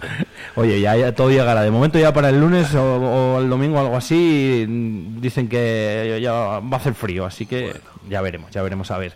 Que decía yo que bueno, pues el verano casi casi va tocando a su fin, ¿no?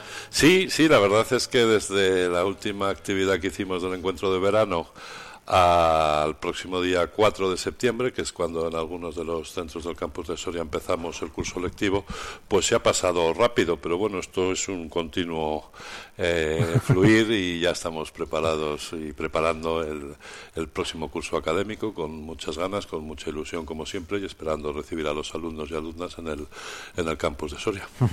Un curso que llega con novedades, como prácticamente todos, ¿verdad? Yo creo que al final todos los años, si no es una cosita es otra. eh, Bueno, sí, siempre estamos intentando intentando mejorar siempre y en realizar nuevas actividades que complementen esa, esa formación. Sí, sí, sí, sin duda. eh, previsión de alumnos matriculados por lo menos, todavía faltará, me imagino, ¿no? Falta, falta, tenemos un complicado sistema de, de matrícula en cuanto a las universidades de Castilla y León, con inscripciones que se van haciendo y matrículas que se hacen, pero yo creo que habría que esperar a primeros de septiembre. En todo caso, sí podemos avanzar que, que teníamos a fecha de, finales de la semana pasada más de 420 alumnos ya matriculados en los cinco centros, 10 grados, un programa de estudios conjunto, dos másteres y un programa de doctorado, que es lo que compone la oferta del, del campus de Soria. Las cifras pendientes de esos últimos listados, que se producirán algunos de ellos en el mes de septiembre, pues son, yo diría que moderadamente optimistas. Sigue teniendo tirón enfermería, supongo, ¿no? Sí, sí, sin duda enfermería es el de nuevo uno de los de los grados, el tercero este año más demandado en toda la UBA, en los cuatro campus, Valladolid, Palencia, Segovia y Soria, pero también hay otras titulaciones en el campus de Soria que, como sabes, ofertamos en exclusividad, la de traducción y la de fisioterapia con muy buenas cifras de matrícula y nuestro, y nuestro grado de actividad física y del deporte que de nuevo va a completar de largo pues esas 40 plazas que, que ofertamos y que me gustaría destacar este curso que empieza es un curso particularmente importante en este grado puesto que va a ser el de la primera promoción Primera promo, claro. sí, sí, allá por el mes de, de junio tendremos los primeros egresados y egresadas de de actividad física y del deporte, lo cual es una satisfacción. También se ha pasado muy rápido, como decías antes. es verdad, me acuerdo yo, porque Sí. cuando se anunció, o sea, Sí. que eh, y, desde entonces ya va a salir de ahí la primera la primera promoción. Eh, todo esto sumado y sí que quería hacer también referencia eh, a, a ese edificio de, de I+D en el cual se ha trabajado mucho, en el cual se ha invertido mucho y que bueno, pues también eh, yo creo que este puede ser su año, ¿no? Puede ser su no sé si despegue definitivo, sino su año. Sí, esperamos eh, poder, y a primeros de, septiembre ya lo haremos por fin, con, con retraso, todo hay que decirlo, esa adjudicación de espacios a empresas que yo creo que complementarán, ya hemos hecho inversiones importantes en laboratorios del edificio, el edificio tiene fundamentalmente tres usos, la docencia, la investigación y el tercero, y, y muy importante las relaciones con empresas, ya tenemos una empresa alojada y esperamos en el mes de septiembre-octubre tener otros cinco espacios tras un concurso público, como no puede ser de otra manera, de licitación de esos espacios que en el fondo lo que desde la universidad esperamos es que nos ayuden a tener una mayor y mejor relación con las empresas, cerrando ese, ese círculo entre, entre la academia, la universidad y la sociedad y sus empresas, que yo creo que es muy importante. Cuando José Luis se habla de universidad y empresas, uno enseguida se le viene a la mente lo mismo. Esto significa empleo, significa que la gente se pueda quedar en Soria, significan oportunidades, en definitiva. Sí, sin duda, nuestro objetivo, uno de los muchos objetivos de la universidad es también preocuparnos y ocuparnos por la empleabilidad de nuestros egresados y esto en la Universidad de Valladolid en general y en el campus de Soria en particular, pues eh, presenta unos porcentajes muy notables y que trabajos de este tipo que nos ayuden desde el comienzo, ¿no? O con propios becarios o programas de prácticas o programas que tenemos con todas las instituciones provinciales, regionales y nacionales ayudan a esa inserción laboral de nuestros egresados y egresadas. Otra de las novedades de este año eh, pasa por esas microcredenciales, ¿no? En, en, en agrícolas es... Claro, yo cuando estudiaba, digo, yo creo que no había... No había, no había. no había- de estas cosas, ¿verdad? Aqu- aquello era la carrera media superior y luego pues, pues, máster o cursos o lo que fuese. Sí, el mundo es cambiante y el Sí, sí. académico también y básicamente tras ese palabra que a veces utilizamos de microcredencial en el ámbito universitario hay, hay una idea sencilla. La universidad tiene tiene todo, tiene los espacios, tiene sobre todo el talento de los formadores y tenemos, no lo ocultamos, y esto es, es conocido por todo el mundo, pues cada vez una menor eh, rango de edad que acude a la universidad en, digamos, en el, en el periodo habitual, entre los 18, los 22 años.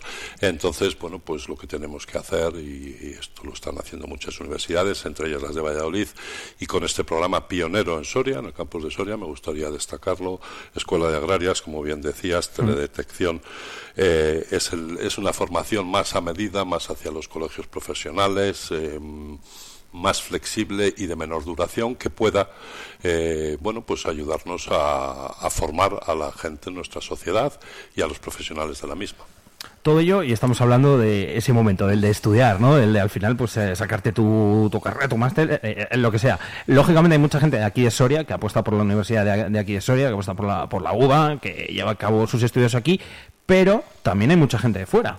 Sí, sin duda prácticamente el 50% de los Fíjate. 1.700 alumnos del campus de Soria son de, son de fuera, como te comentaba, esos tres grados ofertados en exclusividad y además yo creo que eso es muy bueno, sin olvidarnos tampoco de los alumnos Erasmus internacionales que yo creo que dan una visión mucho más cosmopolita y mucho más eh, integradora y además globalizada eh, y que significan un colectivo, yo lo repito muchas veces, de 2.000 personas en una ciudad de 40.000 y en una provincia de 88.000 almas. Pues fíjate, un, mo- un montón. Sí, un 5% de la ciudad de Soria. Yo lo repito como un mantra. Cuando dices 5%, fíjate. Sí, sí, sí, es así. Y además con un Suena más- impacto cultural, Hombre. obviamente, social, pero, pero también económico muchas veces, ¿no? Que, Sí, sí. que todo lo que has dicho de alumnos y alumnas que vienen de fuera, pues yo creo que ayudan a la economía local y, y provincial. Por supuesto, y luego además son grandes embajadores, no solo de las fiestas de San Juan, sino de... También, pero sobre todo muchas veces es, es bueno porque, como bien dices, ese, esa transmisión oral de, de la experiencia en Soria muchas veces lo tenemos y yo creo que es importante. Sí, por supuesto que sí. Eh, lógicamente la gente que viene de fuera tiene que vivir en algún sitio. Aquí en Soria, eh, yo cuando me acuerdo cuando, cuando me fui a estudiar, yo estuve en Segovia, en, estuve en, en la UBA. También territorio UBA, sí. También territorio UBA. y, y claro, pues al principio yo no sé, llegas allí y dices, ¿qué hago? ¿Residencia? ¿Me voy a un piso? Bueno, yo aposté por una residencia, ¿vale? Me fui a la residencia, además la experiencia, pues eh, lógicamente es muy buena. Eh, habrá de todo, pero yo creo que generalmente eh, la experiencia es, es buenísima. Aquí tenemos la residencia universitaria, la Duques de Soria. Sí, sí, sí, desde finales de los años 90 estamos ahí con una apuesta decidida. Decías esto, pero figúrate, solo en Valladolid y en Soria hay residencias universitarias. Los campus de Palencia y de Segovia no las Mm. tienen. Yo creo que es un, un plus añadido de- importante para el campus de Soria. Apostamos por ella. Este año hemos, vamos a volver a, a, después de la pandemia y habitaciones individuales, a tener algunas habitaciones compartidas. Esperamos así aumentar esa, ese número de alumnos y alumnas que, bueno, que esperamos lleguen en torno a los 70 residentes y que ayudan sin duda a configurar esa, esa Soria ciudad universitaria con una residencia que no solo es un sitio para vivir, sino que también es un, es un sitio para compartir. Uno de los periodos, yo siempre digo, más importantes y más bonitos de la, de la, de la vida, que es el periodo de formación universitaria. En esto solemos coincidir casi todos. ¿verdad? Sí. se aprende mucho además, Sí, ¿eh? O sea, se aprende lógicamente de lo que estás estudiando, pero se aprende mucho de la vida. Sí, sí, sí, es una Es experiencia. un- sí, sí, sí. También ahí recordar que eso a los que ya somos un poco más mayores no, no era posible. Entonces, eh, los programas Erasmus, el poder pasar un año fuera del campus de Soria en los numerosos convenios que tenemos en los cinco centros y el programa SICUE de movilidad también entre universidades españolas que conforman esa, esa posibilidad de, de los cuatro años que suelen durar los grados de grados, reglados, pasar dos años fuera de, de Soria, que también yo creo que ayuda a, a tener una formación más completa. Desde luego. Eh, también existe otro programa al cual quería hacer referencia porque a mí me, parece mm, no solo de obra social, que bueno, queda mm, como el título, ¿no? Para enmarcarlo o, o dónde lo podemos enmarcar, sino que además es bonito y es eh, también otra experiencia completamente diferente, ¿no? Ese programa de alojamiento compartido con mayores, ¿no? Que también eh, lo tenéis, lo promovéis desde, desde la universidad y que bueno, pues quizás, eh, no sé si es que sea más desconocido o nos tiramos a lo típico, ¿no? De la residencia o, o- o del piso compartido o de lo que sea, pero tiene que ser eh, igual de satisfactorio, igual de bonito y, y Yo creo que sí, esto de poder juntar y hacer una relación ¿no? intergeneracional es importante. Además, bueno, pues es una opción más de las que decía, residencias, pisos compartidos. Es un programa eh, parte donde participa, liderado por la Junta de Castilla y León, Junta de Castilla y León, Gerencia de Asuntos Sociales, con la participación del Ayuntamiento de Soria y la intermediación del área de responsabilidad social universitaria de la UBA. Eh, la idea es que nuestros alumnos y alumnas compartan piso con personas mayores de 60 años tras eh, bueno pues unas entrevistas que se realizan y un seguimiento de control y permite pues en algunos casos un ahorro económico también hay que decirlo pero sobre todo una una relación de relación de proximidad entre los más mayores de los cuales tenemos mucho que aprender sí seguro que sí Ahí se benefician los dos, ambas partes. esa es la idea que el beneficio sea bidireccional sí. Claro, la gente mayor está acompañada, tiene como un nuevo nieto, ¿no? Sí, Prácticamente, sí, o hijo, y, y Tenemos- luego, pues, la persona que va, claro. Un pro- Este programa está desde, desde el año 97, creo recordar, y hemos tenido más de 400 experiencias en toda la UBA, en torno a unas 30 en el campus de Soria. Eh, en la propia universidad, ¿no? Informan, supongo, cuando Sí, se va a hacer la matrícula y eh, demás. eh, eh, Informamos en la matrícula y en la página de responsabilidad social universitaria, que yo creo que es una, una apuesta también decidida de la Universidad de Valladolid. eh, por bueno por preocuparnos también de, de temas muy importantes como son la cooperación internacional, la igualdad, eh, la cooperación al desarrollo, etcétera. De profes, ¿cómo, os va- cómo vamos? Pues de profes vamos en torno a los 250. Estamos eh, ultimando algunos de los últimos eh, concursos para cubrir todas las plazas. Eh, yo espero. Eh, tendremos eh, alguna incidencia a principio de curso, esto tampoco lo negamos nunca, pero, pero espero que, no sean, por los datos que, manejamos, que no sean muchas y que las seamos capaces de resolver rápidamente.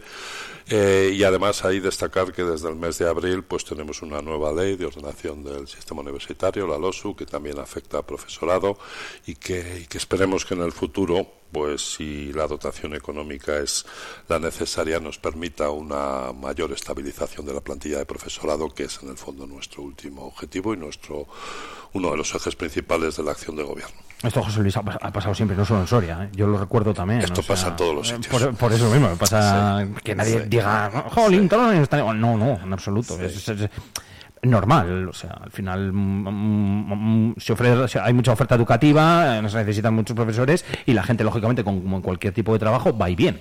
Así hay es. gente que igual te avisa con más previsión, otra gente que... Y eso es bueno a veces también, ¿eh? Sí, es bueno sí, sí, también sí, porque da más, más diversidad. Efectivamente, y, y- y más cambios. O sea, que habrá alguno que diga, mira, se ha ido el profesor este, qué bien. Sí, sí, también, también, seguro, sin dudas. y otro que diga, se ha ido el profesor este, qué mal. Pero bueno, eso, eso también forma parte de la universidad. Oye, en ese sentido me, me gustaría, si, si me permites, claro, por supuesto. eh, bueno, pues, pues eh, mostrar desde la Universidad de Valladolid y desde el campus de Soria nuestro apoyo y solidaridad a la, a la familia de, de Carmen Ayón, una profesora asociada del Departamento de Sociología, que ayer, pues cosas de la vida, falleció en un accidente de tráfico en, en Soria. Vaya desde aquí nuestro apoyo a la familia y nuestro mejor recuerdo hacia ella. Pues sí, desde luego que sí. El- un abrazo desde aquí a, a toda la familia y también a toda la familia de la, de la universidad eh, aquí en Soria, pues donde ya, como, como bien has dicho, pertenecía. Vicerrector, gracias por haber estado con nosotros. Gracias a ti, Cuando quieras, siempre. ya sabes, esto a tu disposición. está, está abierto a la uni, que a mí me gusta mucho, es uno de los espacios que, que me encanta. No sé si por aquello de recordar o por lo que sea, pero... Puede ser. Nada, nosotros siempre agradeceros vuestra colaboración y, y siempre dispuestos a, a estar disponibles para los medios de comunicación, que hacéis una labor muy importante también, obviamente, en el ámbito universitario. Pues encantados de ello y seguro que tenemos oportunidad de charlar muchísimas veces. De, prim- de momento que vaya bien el, el inicio, el día 4, que quedan nada, 12 días Sí, prácticamente. sí, Así sí, que estamos ya en el tiempo de descuento. ahí empezaremos. Gracias. Gracias a ti, buenos días.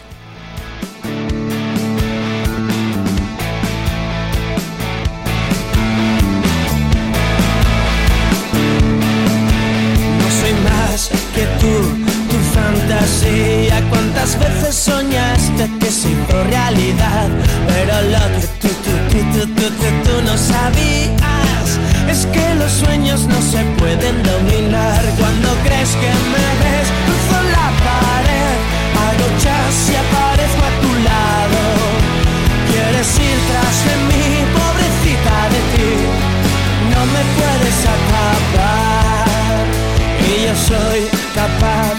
en tus sueños, de volar por el cielo y caminar sobre el mar. Y de pronto hacerme de carne y hueso para que tú me puedas acariciar. Cuando crees que me ves, cruzo la pared, hago chas y aparezco a tu lado. Quieres ir tras de mí, pobrecita de ti, no me puedes atrapar. Si tal vez tú traes alguna invitada, si se pone pesada y no te deja de paz, una mano en la sobre la espalda, un par de trucos y no vuelve más. Cuando crees que me ves, cruzo la pared, hago chas y aparezco a tu lado.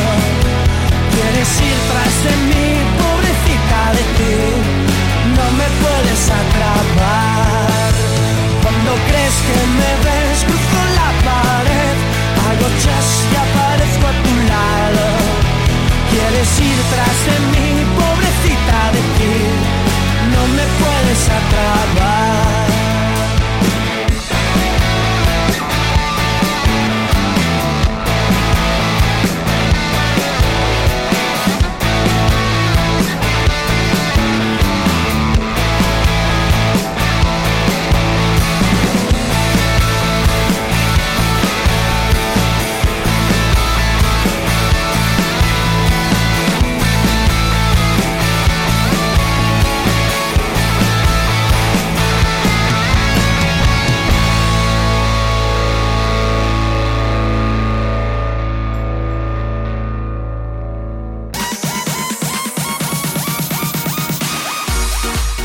Quieres ponerte en contacto con Vive Radio Soria, mándanos un WhatsApp o un audio al 680-936-898 y te escuchamos. Vive Radio también eres tú. Recuerda, 680-936-898.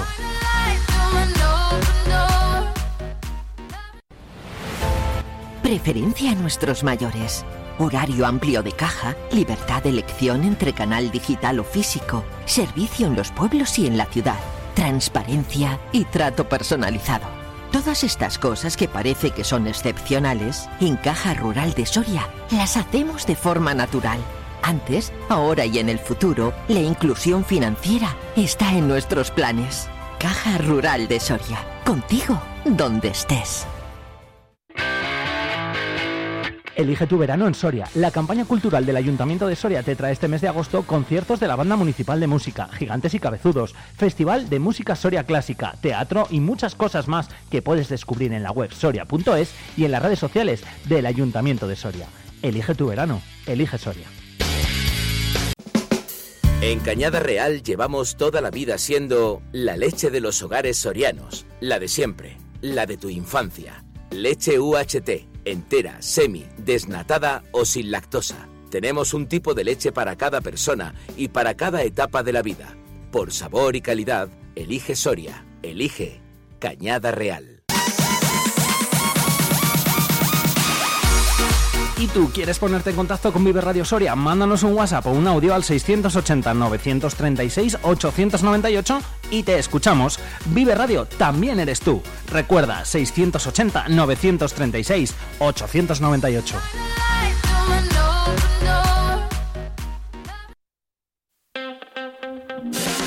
Vive la mañana Soria con Alfonso Blasco.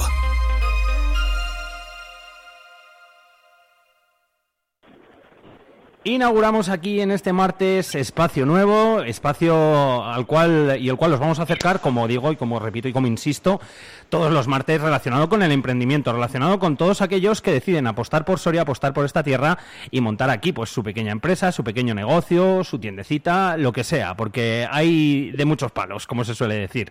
Eh, la iniciativa Impulso Emprende, el semillero de empresas, eh, las naves Nido, Sevivero, todo eh, es una iniciativa de la Cámara de Comercio de aquí de Soria, junto bueno pues con el Ayuntamiento de Soria, con la Diputación Provincial.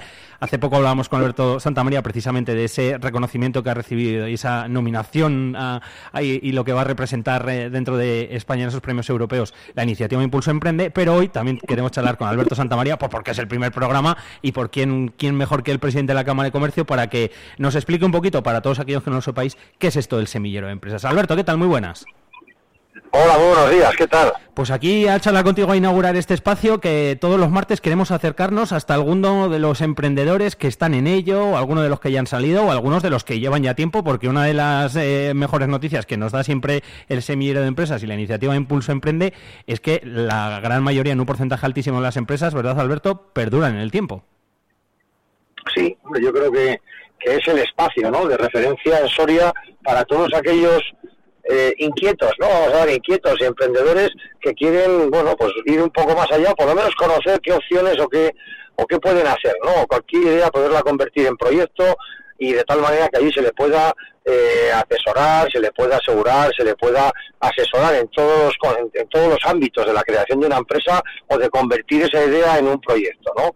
Eh, contamos con el personal técnico más que cualificado, con muchísima experiencia, en la que, bueno, pues yo creo que esa persona que, bueno, pues puede emprender encuentre el espacio indicado para ver si su proyecto es viable o cómo hacerlo viable o también tan importante o hacerle ver que no es viable, con lo cual es preferible que lo madure o que, bueno, que, o que haga otra cosa, ¿no?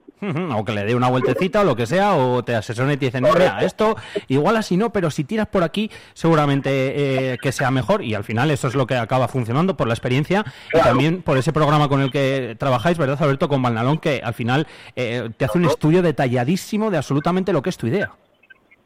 Claro, porque al final el programa, digamos, ese Big Data, lo que hace es poner, eh, con- poner al otro lado que es el mercado y esa idea a ver si tiene encaje en el mercado, qué viabilidad tiene, qué posibilidades tiene, eh, bueno, un análisis muy exhaustivo de todo aquello que a lo mejor esa ilusión que tienes por hacer un proyecto, pues te faltan muchos inputs para poder madurarlo y es verdad que una vez que eso se engrana, hace que si tienes en cuenta todo lo que te vas a enfrentar al mercado, pues lógicamente luego los resultados vienen, ¿no? Como es el caso que estamos hablando de que casi doblamos en supervivencia de las empresas a, a- a la media nacional. Por dos cuestiones. Una, por el compromiso que tenemos con nuestros propios ciudadanos y porque no tenemos mucho margen de error, porque precisamente lo que pretendemos con este proyecto es que la gente no se vaya a emprender fuera, porque el hecho de salir fuera a buscar trabajo, ya estás hablando de un, emprendedor en potencia y a ser posible fuera. A ver, ahora, ahora, ahora, que te había perdido, se te había desconectado justo el, el- el manos libres. Eh, como decías, es uno de, de los principales de los principales valores que, que tiene eh, Impulso Emprende, que tiene la iniciativa, que tiene lógicamente este programa, un programa el que decía yo, el método Bandalón, que no está solo, lógicamente, hay personas detrás. Eh, todas las técnicos, como decías también antes, que trabajan eh, dentro de la iniciativa de Impulso Emprende, dentro de la Cámara de Comercio, que son las que saben también un montón y las que controlan también, eh, ya no solo en Soria, porque cualquier idea puede tener una repercusión eh, regional, nacional, internacional, como sea. Y, y al final ellas que están en ese trato diario con todas eh, con todos los emprendedores, Alberto, eh, pues, eh, pues sirve de mucho esa experiencia. Ojo, eh, que esa experiencia es de las que se debería pagar y bien. Claro, no, pero bueno, realmente al final ellas están viendo muchos tipos de proyectos, tienen que trabajar con la cautela, ¿no? De esa confidencialidad de lo que es cada idea, de lo que es cada proyecto, pero sí que es cierto que tienen la perspectiva de hacia dónde va cada uno y hacia dónde pueden orientarle para que el objetivo que se tiene desde cámara es que todos los proyectos aboquen a éxito. Es lo que tienen que, mediante unos procedimientos luego de funcionamiento en el negocio, etcétera, que bueno, pues vayan rozando la excelencia, que yo creo que es la manera de sobrevivir o de supervivir en el negocio y bueno, de, de tener todos los inputs que pueda darte el mercado, ¿no? Eh, ir al semillero es gratis. Ir al semillero, cualquiera que tenga una idea puede ir, puede eh, solicitar allí eh, la tutoría, la primera tutoría en la que tú explicas tu idea y demás, en la que bueno pues te apuntas a ese proyecto, por decirlo de alguna forma, y de ahí en adelante, pues a través de tutorías te van asesorando y se va dando forma a, la idea. Se puede hacer como decimos en Soria, se puede hacer también a nivel provincial, si alguien está en, algún pueblecito lo que sea, también lo puede hacer allí. Esto es gracias a la- al Ayuntamiento de Soria y a la Diputación en esa colaboración con la Cámara de Comercio.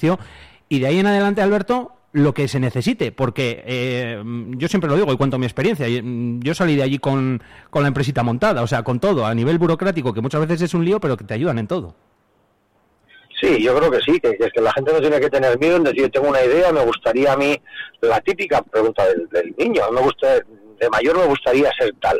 Ya tengo eh, más o menos formado de hacia dónde puedo haber un nicho de mercado, qué es, cuáles son mis habilidades que puedo desarrollar, ponerlas al servicio de un negocio, etcétera, etcétera, donde bueno, todo eso hay que cuadrarlo, engranarlo, ver si esas ideas o esa bueno, ese desarrollo que puede tener cada uno eh, se ajusta a, su, a sus capacidades personales y a partir de ahí, pues bueno, pues eh, estamos pues para ayudar, pues para hacerle ver o para enfocar el negocio puede ser viable y sacarlo para adelante, luego. Al principio puede uno pensar que hay un montón de cosas, que sí, que las hay, no digo que no, eh, eh, pero esas cosas poco a poco se les va dando forma y se van haciendo, incluso a la hora de buscar un local. También eh, ayudáis con eso, o incluso los propios despachos de la Cámara, o las naves, eh, o el vivero, por opciones no será. Sí, se ofrece de todo, ¿no? Se ofrece, depende del perfil del negocio, pues primero la madurez, ¿no? La viabilidad del negocio a medio plazo, eh, dentro puede encajar, pues bueno, también hay una serie de activos que dispone la Cámara, como son las naves nido, despachos, naves más grandes en Valcorba, etcétera, donde, bueno, pues puede empezar a desarrollar el negocio a unos precios muy fuera de mercado, muy por debajo del mercado, que luego van subiendo paulatinamente para que tu negocio sea viable como el resto de la competencia, ¿no?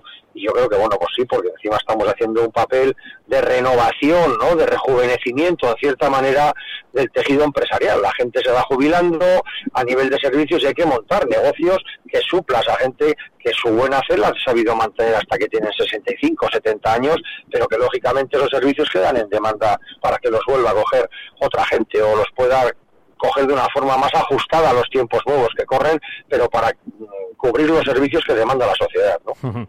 A lo largo de todos los martes eh, vamos a descubrir aquí, pues eso, las diferentes iniciativas, algunas que ya se han creado, otras que llevan más tiempo, otras que están en ello, y al final eh, a, lo que voy es que la gente va a ver, ¿verdad, Alberto, que hay de todo?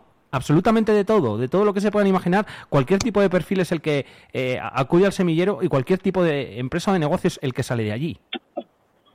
Sí, sí, yo creo que lo que toca precisamente es eso, es decir, eh, yo tengo esta idea, quiero llevarla a cabo y quiero ver, bueno, que alguien me diga, hombre, pues sí, o, o- según lo tres hay que modelarlo un poquito, pero puede ser viable, y, y bueno, nosotros entendemos que toda aquella iniciativa que haga que sea rentable una forma de vida y un aporte de servicios o de, al tejido socioeconómico, pues yo creo que es fundamental, y hay que estar ahí, y hay que apoyarlo, y hay que generar ese recurso, ¿no? Tenemos que generar nuestros propios puestos de trabajo a través de nuestras empresas, o aquel que no se ha ido, pero que es ese emprendedor donde también le podemos poner en contacto, en conocimiento de otras empresas que puedan tener esa demanda de bolsa de empleo, etcétera, etcétera, eso es. Como sido también esa feria de empleo y emprendimiento que, que ya se organizó, que tuvo un éxito tremendo, al cual también, lógicamente, si tú estás en el semillero, pues estás eh, invitadísimo, co- co- como todos, a, a acudir allí. Y luego también lo que tiene Claro. de bueno es que te da ese impulso. Y estás, y, y estás viendo modelos, modelos que han salido, y lo estás viendo en una feria de empleo, y dices, coño, pues yo puedo hacer una cosa parecida, o esta empresa puedo complementar yo con ofreciendo unos servicios con estas ideas que tengo. Entonces, que al final la empresa se complementa a sí misma, ¿eh? Mm. a través de contratas, subcontratas, complementariedades de, de servicios que pueden hacerse unas con otras y tal, que yo creo que es fundamental, ¿no? Efectivamente. Pues lo hemos explicado un poquito, el tema es muy largo, lógicamente ya para mucho, pero lo iremos descubriendo a lo largo de todos los martes y nos irán contando también su experiencia y presentando sus negocios quienes pasen por aquí a compartir este ratito de radio. Hoy era el primer día, hoy tenemos que hablar eh, casi casi obligados con, con Alberto Santamaría, con el presidente de la Cámara de Comercio aquí en Soria, al que le damos las gracias y seguro que hay alguna charla más. Gracias, Alberto. Venga, muchísimas gracias a vosotros. El deporte en Vive Radio Soria con Alfonso Blasco.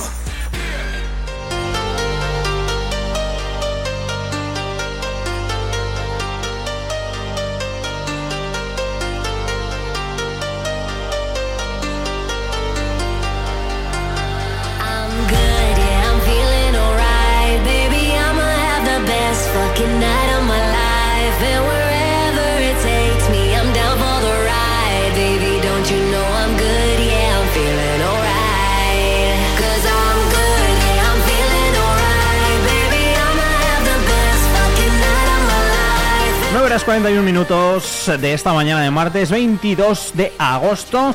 Continuamos aquí en Vive Radio Soria y lo hacemos hablando de deporte. Tenemos por ahí a Sergio Recio eh, con sus cosas de la tele, así que de no ser que mientras esté yo por aquí con el deporte entre, eh, pues eh, estaré yo solo por aquí contándoos todas las últimas noticias dentro del mundo deportivo de aquí de Soria, que como siempre pues eh, son muchas porque el deporte es muy importante, no solo en la capital, sino también en la provincia, como no podía ser de otra forma. Nos queda deporte, nos queda agenda y alguna cosita más, la canción del día, que contaros hasta las 10 de la mañana, que ya lo sabéis que os acompañamos aquí en el 92.9 de la frecuencia modulada en Vive Radio Soria, noticias deportivas.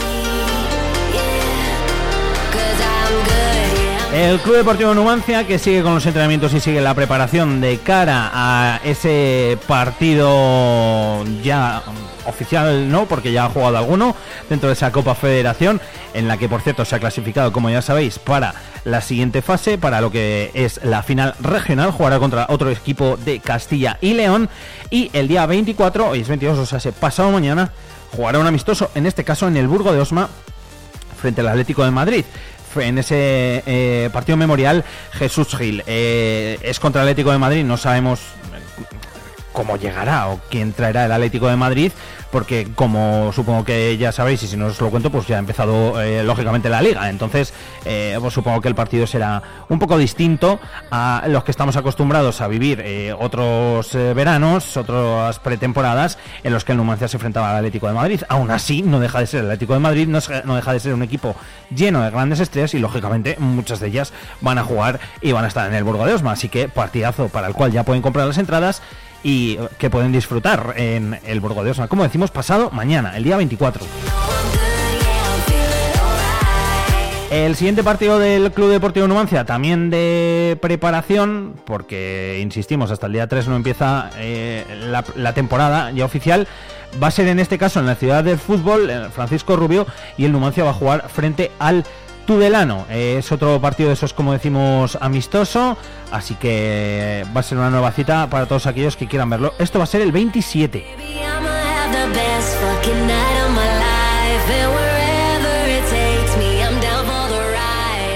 17 en la ciudad del fútbol, como decimos, Numancia, Tudelano. Esas son las dos próximas citas de los de Javi Moreno, día 24 y día 27.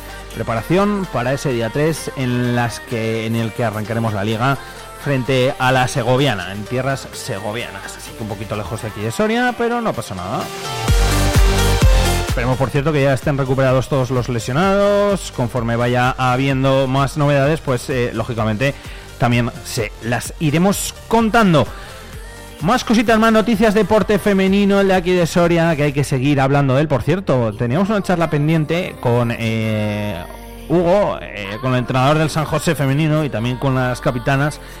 va a ser mañana, ¿eh? cuando charlemos con ellos, para ver también cómo vivieron esa final del Mundial y para ver eh, pues lo que ha significado, lógicamente, que yo creo que es un golpe a la mesa definitivo, el, esa estrellita, esa Copa del Mundo, ese Mundial que ganó la selección española femenina y que, como decimos, seguro que significado golpe definitivo en la mesa para decir el fútbol femenino está aquí.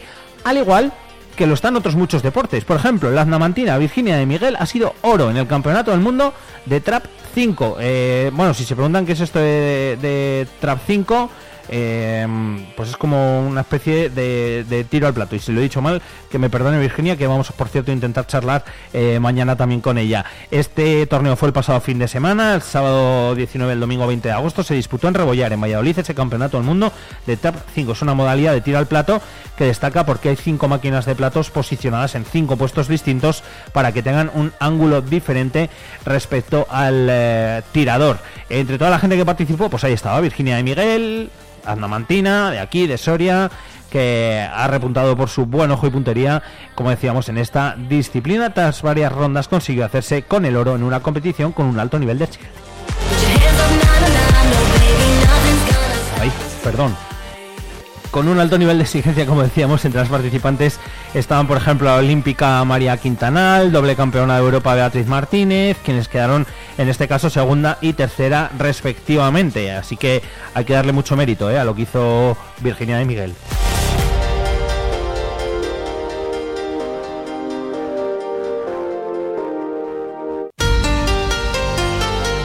Que como digo, intentaremos charlar. Me ha dado por estornudar. Por, eso sí tengo así la, la voz de esta hora, cosas del, del directo.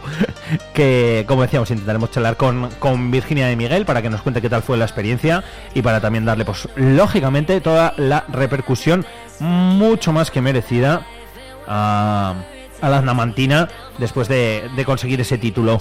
Más noticias, hablamos de, en este caso, volei, Soriano, Dani Martín, es el nuevo fichaje del Moreno Saez Sporting, el receptor se incorpora a la plantilla para disputar la temporada 2023-2024. Recordamos que el eh, Moreno Saez Sporting juega en Superliga 2 y ahí va a estar Dani Martín, pues también echando una mano. Y hoy martes comienzan los entrenamientos de pretemporada para el Semillas Adolfo Martínez. José Javier Carnicero sustituye en el banquillo a Daniel Hernández. El eh, Semillas Adolfo Martínez afronta este martes a las 9 en el Polideportivo San Andrés el primero de los entrenamientos de pretemporada previos al comienzo de la que será su tercera campaña ya consecutiva en la primera división femenina. La competición de la cuarta categoría de baloncesto femenino español se inicia el 30 de septiembre, el día en el que el club eh, Soria Baloncesto le rendirá visita al Filipenses de Palencia. La principal novedad en el Semillas Adolfo Martínez es, como les hemos contado, que José Javier Carnicero va a sustituir a Daniel Hernández, el técnico en las dos temporadas anteriores. Los entrenamientos de la escuadra de la primera división se contemplarán, completarán perdón, durante la pretemporada con jugadoras del equipo que competirán en el Campeonato Autonómico Junior Femenino de Segunda División. Un último apunte, si les va lo de la bici, BTT y demás, pues hay una cita de las que en verano son imprescindibles y no se pueden perder, las siete muros de Poz al Muro, que va a ser y que ya hay fecha el 9 de septiembre. Los participantes podrán elegir entre tres recorridos diferentes de 33 kilómetros, de 60 y de 80. Las inscripciones, como decimos, están abiertas. Eh, la ruta corta son 33 kilómetros, 400 metros de desnivel. La ruta media, que son 60 kilómetros y 1100 metros de desnivel. Y la ruta larga, la de los valientes. Todas son para valientes porque yo no haría ni una. 80 kilómetros y 1750 metros de desnivel.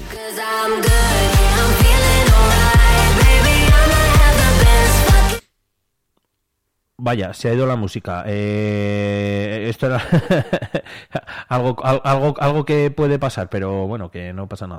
Que ya lo hemos recuperado. Venga, además con esta canción que nos sirve también muy bien para ir llegando poquito a poquito al final. Eh, estaba yo con lo de las siete muros de Poza al Muro. Inscripciones con dorsal, seguro, una paletilla de jamón, bolsa conmemorativo con regalo, comida posterior a la carrera. En fin, que hay muchas cosas y que está organizada por el Ayuntamiento de Poza al Muro y por el Club Deportivo Poza al Muro. Y creo que no se me queda nada, nada más ya en lo que viene siendo el maravilloso mundo del deporte y todo lo que tenemos aquí en Soria para hacer, para practicar, para disfrutar. Así que vamos entrando poquito a poquito en la recta final. Y volverá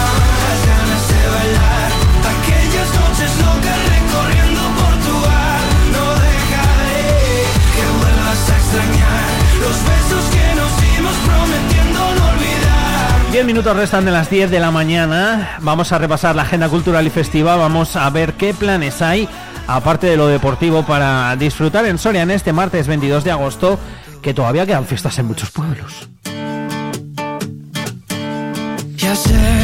Fiestas, exposiciones, cine, etcétera, etcétera. Como siempre, a esta hora, aquí en Vive Radio Soria, agenda cultural y festiva.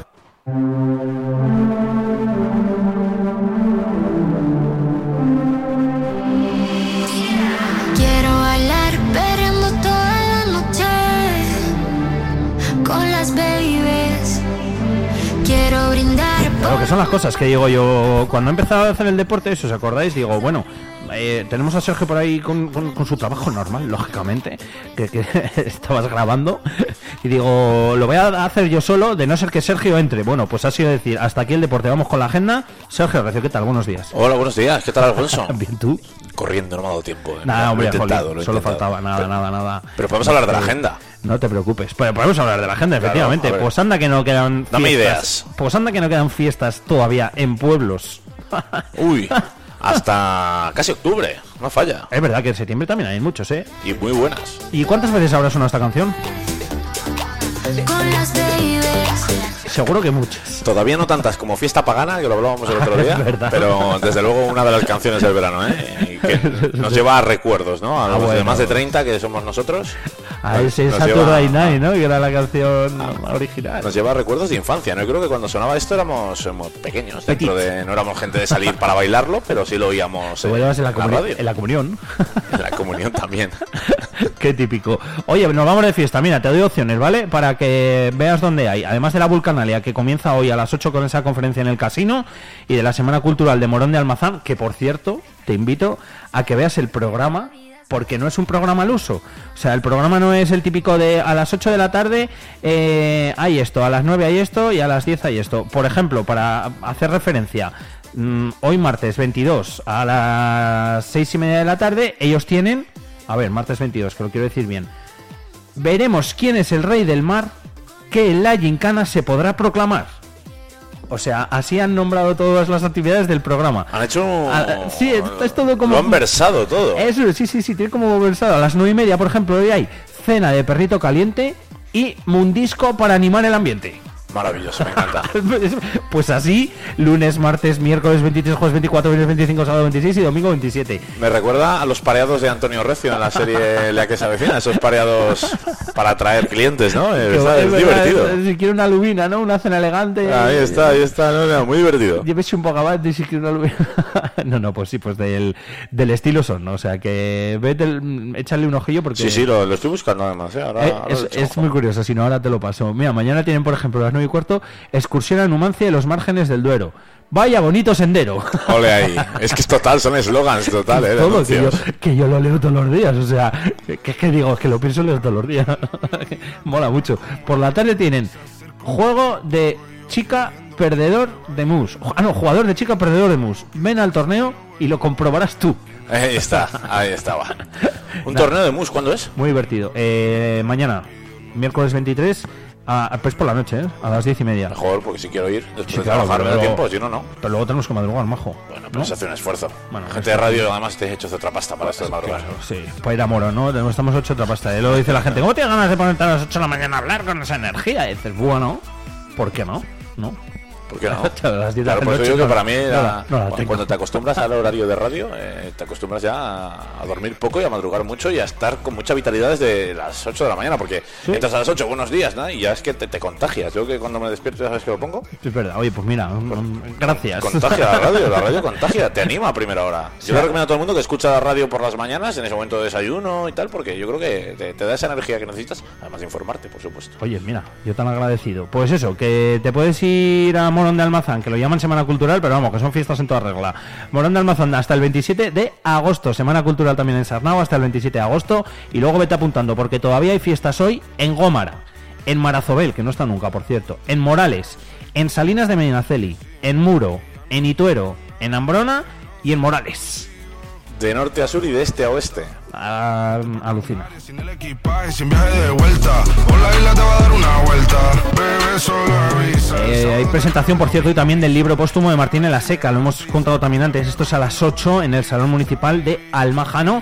Y también tenemos club de lectura en el casino, que es a las 8 y cuarto, en otra de las salas, ¿eh? porque también en el casino es eh, la conferencia de la vulcanaria en el día de hoy.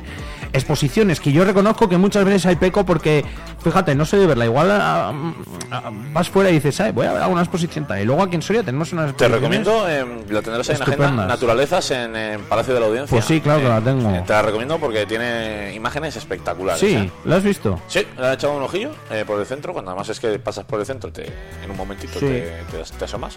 Y imágenes muy sorianas, eh, muy representativas, llama mucho la atención. Qué guay. Hay otra también de fragmentos de agua y cielo eh, en el Museo Numantino, que también... eh, yo tengo que ir a verla, porque de hecho que está muy bien. Lo del Museo Numantino es otro de los tironcillos de dejas que yo creo que a muchos sorianos... Hablamos poco de ello. Me tengo que dar. Hablamos poco del Museo Y Numantino. vamos, creo que y vamos, a nivel, y vamos poco. Mira la gente fuera, todo lo que va. a nivel regional, a nivel nacional, creo que es una referencia que aquí no Sí. muchas veces no le damos la importancia que tiene. Y además Sí. son exposiciones permanentes de varios meses que es que al final la- ves en cualquier momento. Mm. Y es verdad que me da culpa también el hecho de no. Sí, yo no, y mira que No lo, tengo- lo tenemos al lado, Sí. fíjate, pero no. Pues hasta el mes de agosto, todo el mes de agosto se puede ver esta, esta exposición de fragmentos de agua y cielo, como decimos, en el Museo Numantino. Eh, ¿Alguna más que queda por ahí por ver y por recomendarte? J. Taro, el Morón de Almazán. Mira, si te vas a, disfrutar de la Semana Cultural o de las fiestas encubiertas, como digo yo, también te puedes ver esa exposición en las, en, en las escuelas durante el mes de agosto. Luego Berlanga visto por Berlanga, que lleva ya tiempo y que también está viéndola mucha gente. Estás en la Biblioteca Pública de aquí de Soria. Una, hay una de fotografía en Arevalo de la Sierra, en la Casa del Parque, los Becker en Soria, en el espacio expositivo H2O, en los de- estos son los depósitos del castillo. Tú irás por ahí a correr alguna vez, seguro. Sí, claro. Sí, ¿no? Y hacer bici incluso. Pero el castillo está bien, ¿eh? Las, las curvas del castillo para entrenar un poco de potencia en bicicleta viene muy, muy bien. Castillo es uno de los sitios guays de aquí de Soria. Yo cuando era pequeño iba un montón. Ahora parece como que me da pereza subir, pero para andar y luego bajar por las curvas, por la pasarela, andando y todo eso por la noche, es otro de los, de los pasos chulos. Eh, última exposición, fotografías una mirada desde Gormaz de Pedro Ramos Torres en la sala de exposiciones de Gormaz. Estás bajo demanda, además de la oferta educati- eh, educativa, de la oferta de entretenimiento que tenemos en este caso en los cines Lara y en los cines Mercado, aquí en Soria. Cines Lara, te recomiendo alguna peli. Siempre. Hay una de tres horas, Oppenheimer. Oppenheimer todavía no la he visto. Oppenheimer, eso. Porque eso no, me- me- Oppenheimer. he de reconocer que me, No la he visto tampoco, me enganché al momento Barbie y cuando estrenaron las dos, ¿La me viste? fui a ver Barbie. Ah, ¿viste Barbie? ¿Qué tal? No la he visto. Bien, muy entretenida. Sí. Muy divertida, muy entretenida. No sé, me, me- sorprendió mucho y bien, la verdad. Así Uy, que recomiendo a la gente que la vea, eh, que al final eh, creo que histórica peli, ¿eh? Ha superado en, En cuanto a recaudación, ha eh, sido algo espectacular. sí. Se habla ya incluso de nominación al Oscar de Ryan Gosling como mejor actor de reparto. Entonces hay cosas interesantes en una película que quizás eh, em, pod- podemos pensar que es una peli de infantil o, con, o de muñecas. Y en demás. absoluto, ¿no? Y en absoluto. Creo que tiene un mensaje contundente, espectacular y que además de eso eh, es extremadamente entretenida. A mí eh, se me hizo corta. ¿eh? Empecé a. Mm. Te diviertes, entras en la atmósfera. eh, Además lo vi con una amiga que conoce todos los entresijos, detalles e historias de Ah, Barbie. qué bueno. Fuiste con guía. Fui con guía, ¿no? Y de- desde luego, eh, modelos de muñecas descatalogadas que tienen su espacio, eh, polémicas en la historia que hay muchas eh, a lo largo de lanzamientos de Barbie que todos están presentes. Todo eso tiene un contexto de- del mundo Barbie, de los que no lo conozcan, lo tendrán que informarse después en su momento. Pero los que sí lo conocen, pues como tenés un libro y vas a ver la peli, sabes, y te entretienes a ver todo el contexto, pues eso me pasó a mí y, madre mía. Qué guay. Oye, mira, nada, el mundo Barbie, que como decimos está triunfando. Pero Nolan, eh, perdón, tengo que ver Oppenheimer porque Christopher Nolan es Yo de también, mis por, eso lo quiero ver, yo, mío también. Y es verdad que Tenet no me, dejó un sabor un poquito amargo. Pues este última rollo espero que esta- así y Espero que esta o sea consiga volver a, a engancharme a Nolan porque es verdad que Tenet la anterior no, no acabo de... eh. Mm, Bueno, siempre pasa a una cosa de esas. Eh, 25 segundos quedan para llegar a las 10 de la mañana, así que nada, nos vamos a ir despidiendo y me despido por aquí con Sergio además. Hablando de cine y hablando de muchas cosas, que tenemos además muchos gustos en común aquí Sergio y yo, o sea que se los iremos contando también más días, no por contar nuestra vida, sino por si les sirven de recomendación. 10 segundos restan de las 10 de la mañana. Sergio, muchas gracias. A ti. Que tengas buen día. Eh, y nada, nosotros mañana volvemos, como siempre, a las 8 de la mañana aquí en mi Serie. Gracias por su compañía. Hasta mañana. Chao, chao.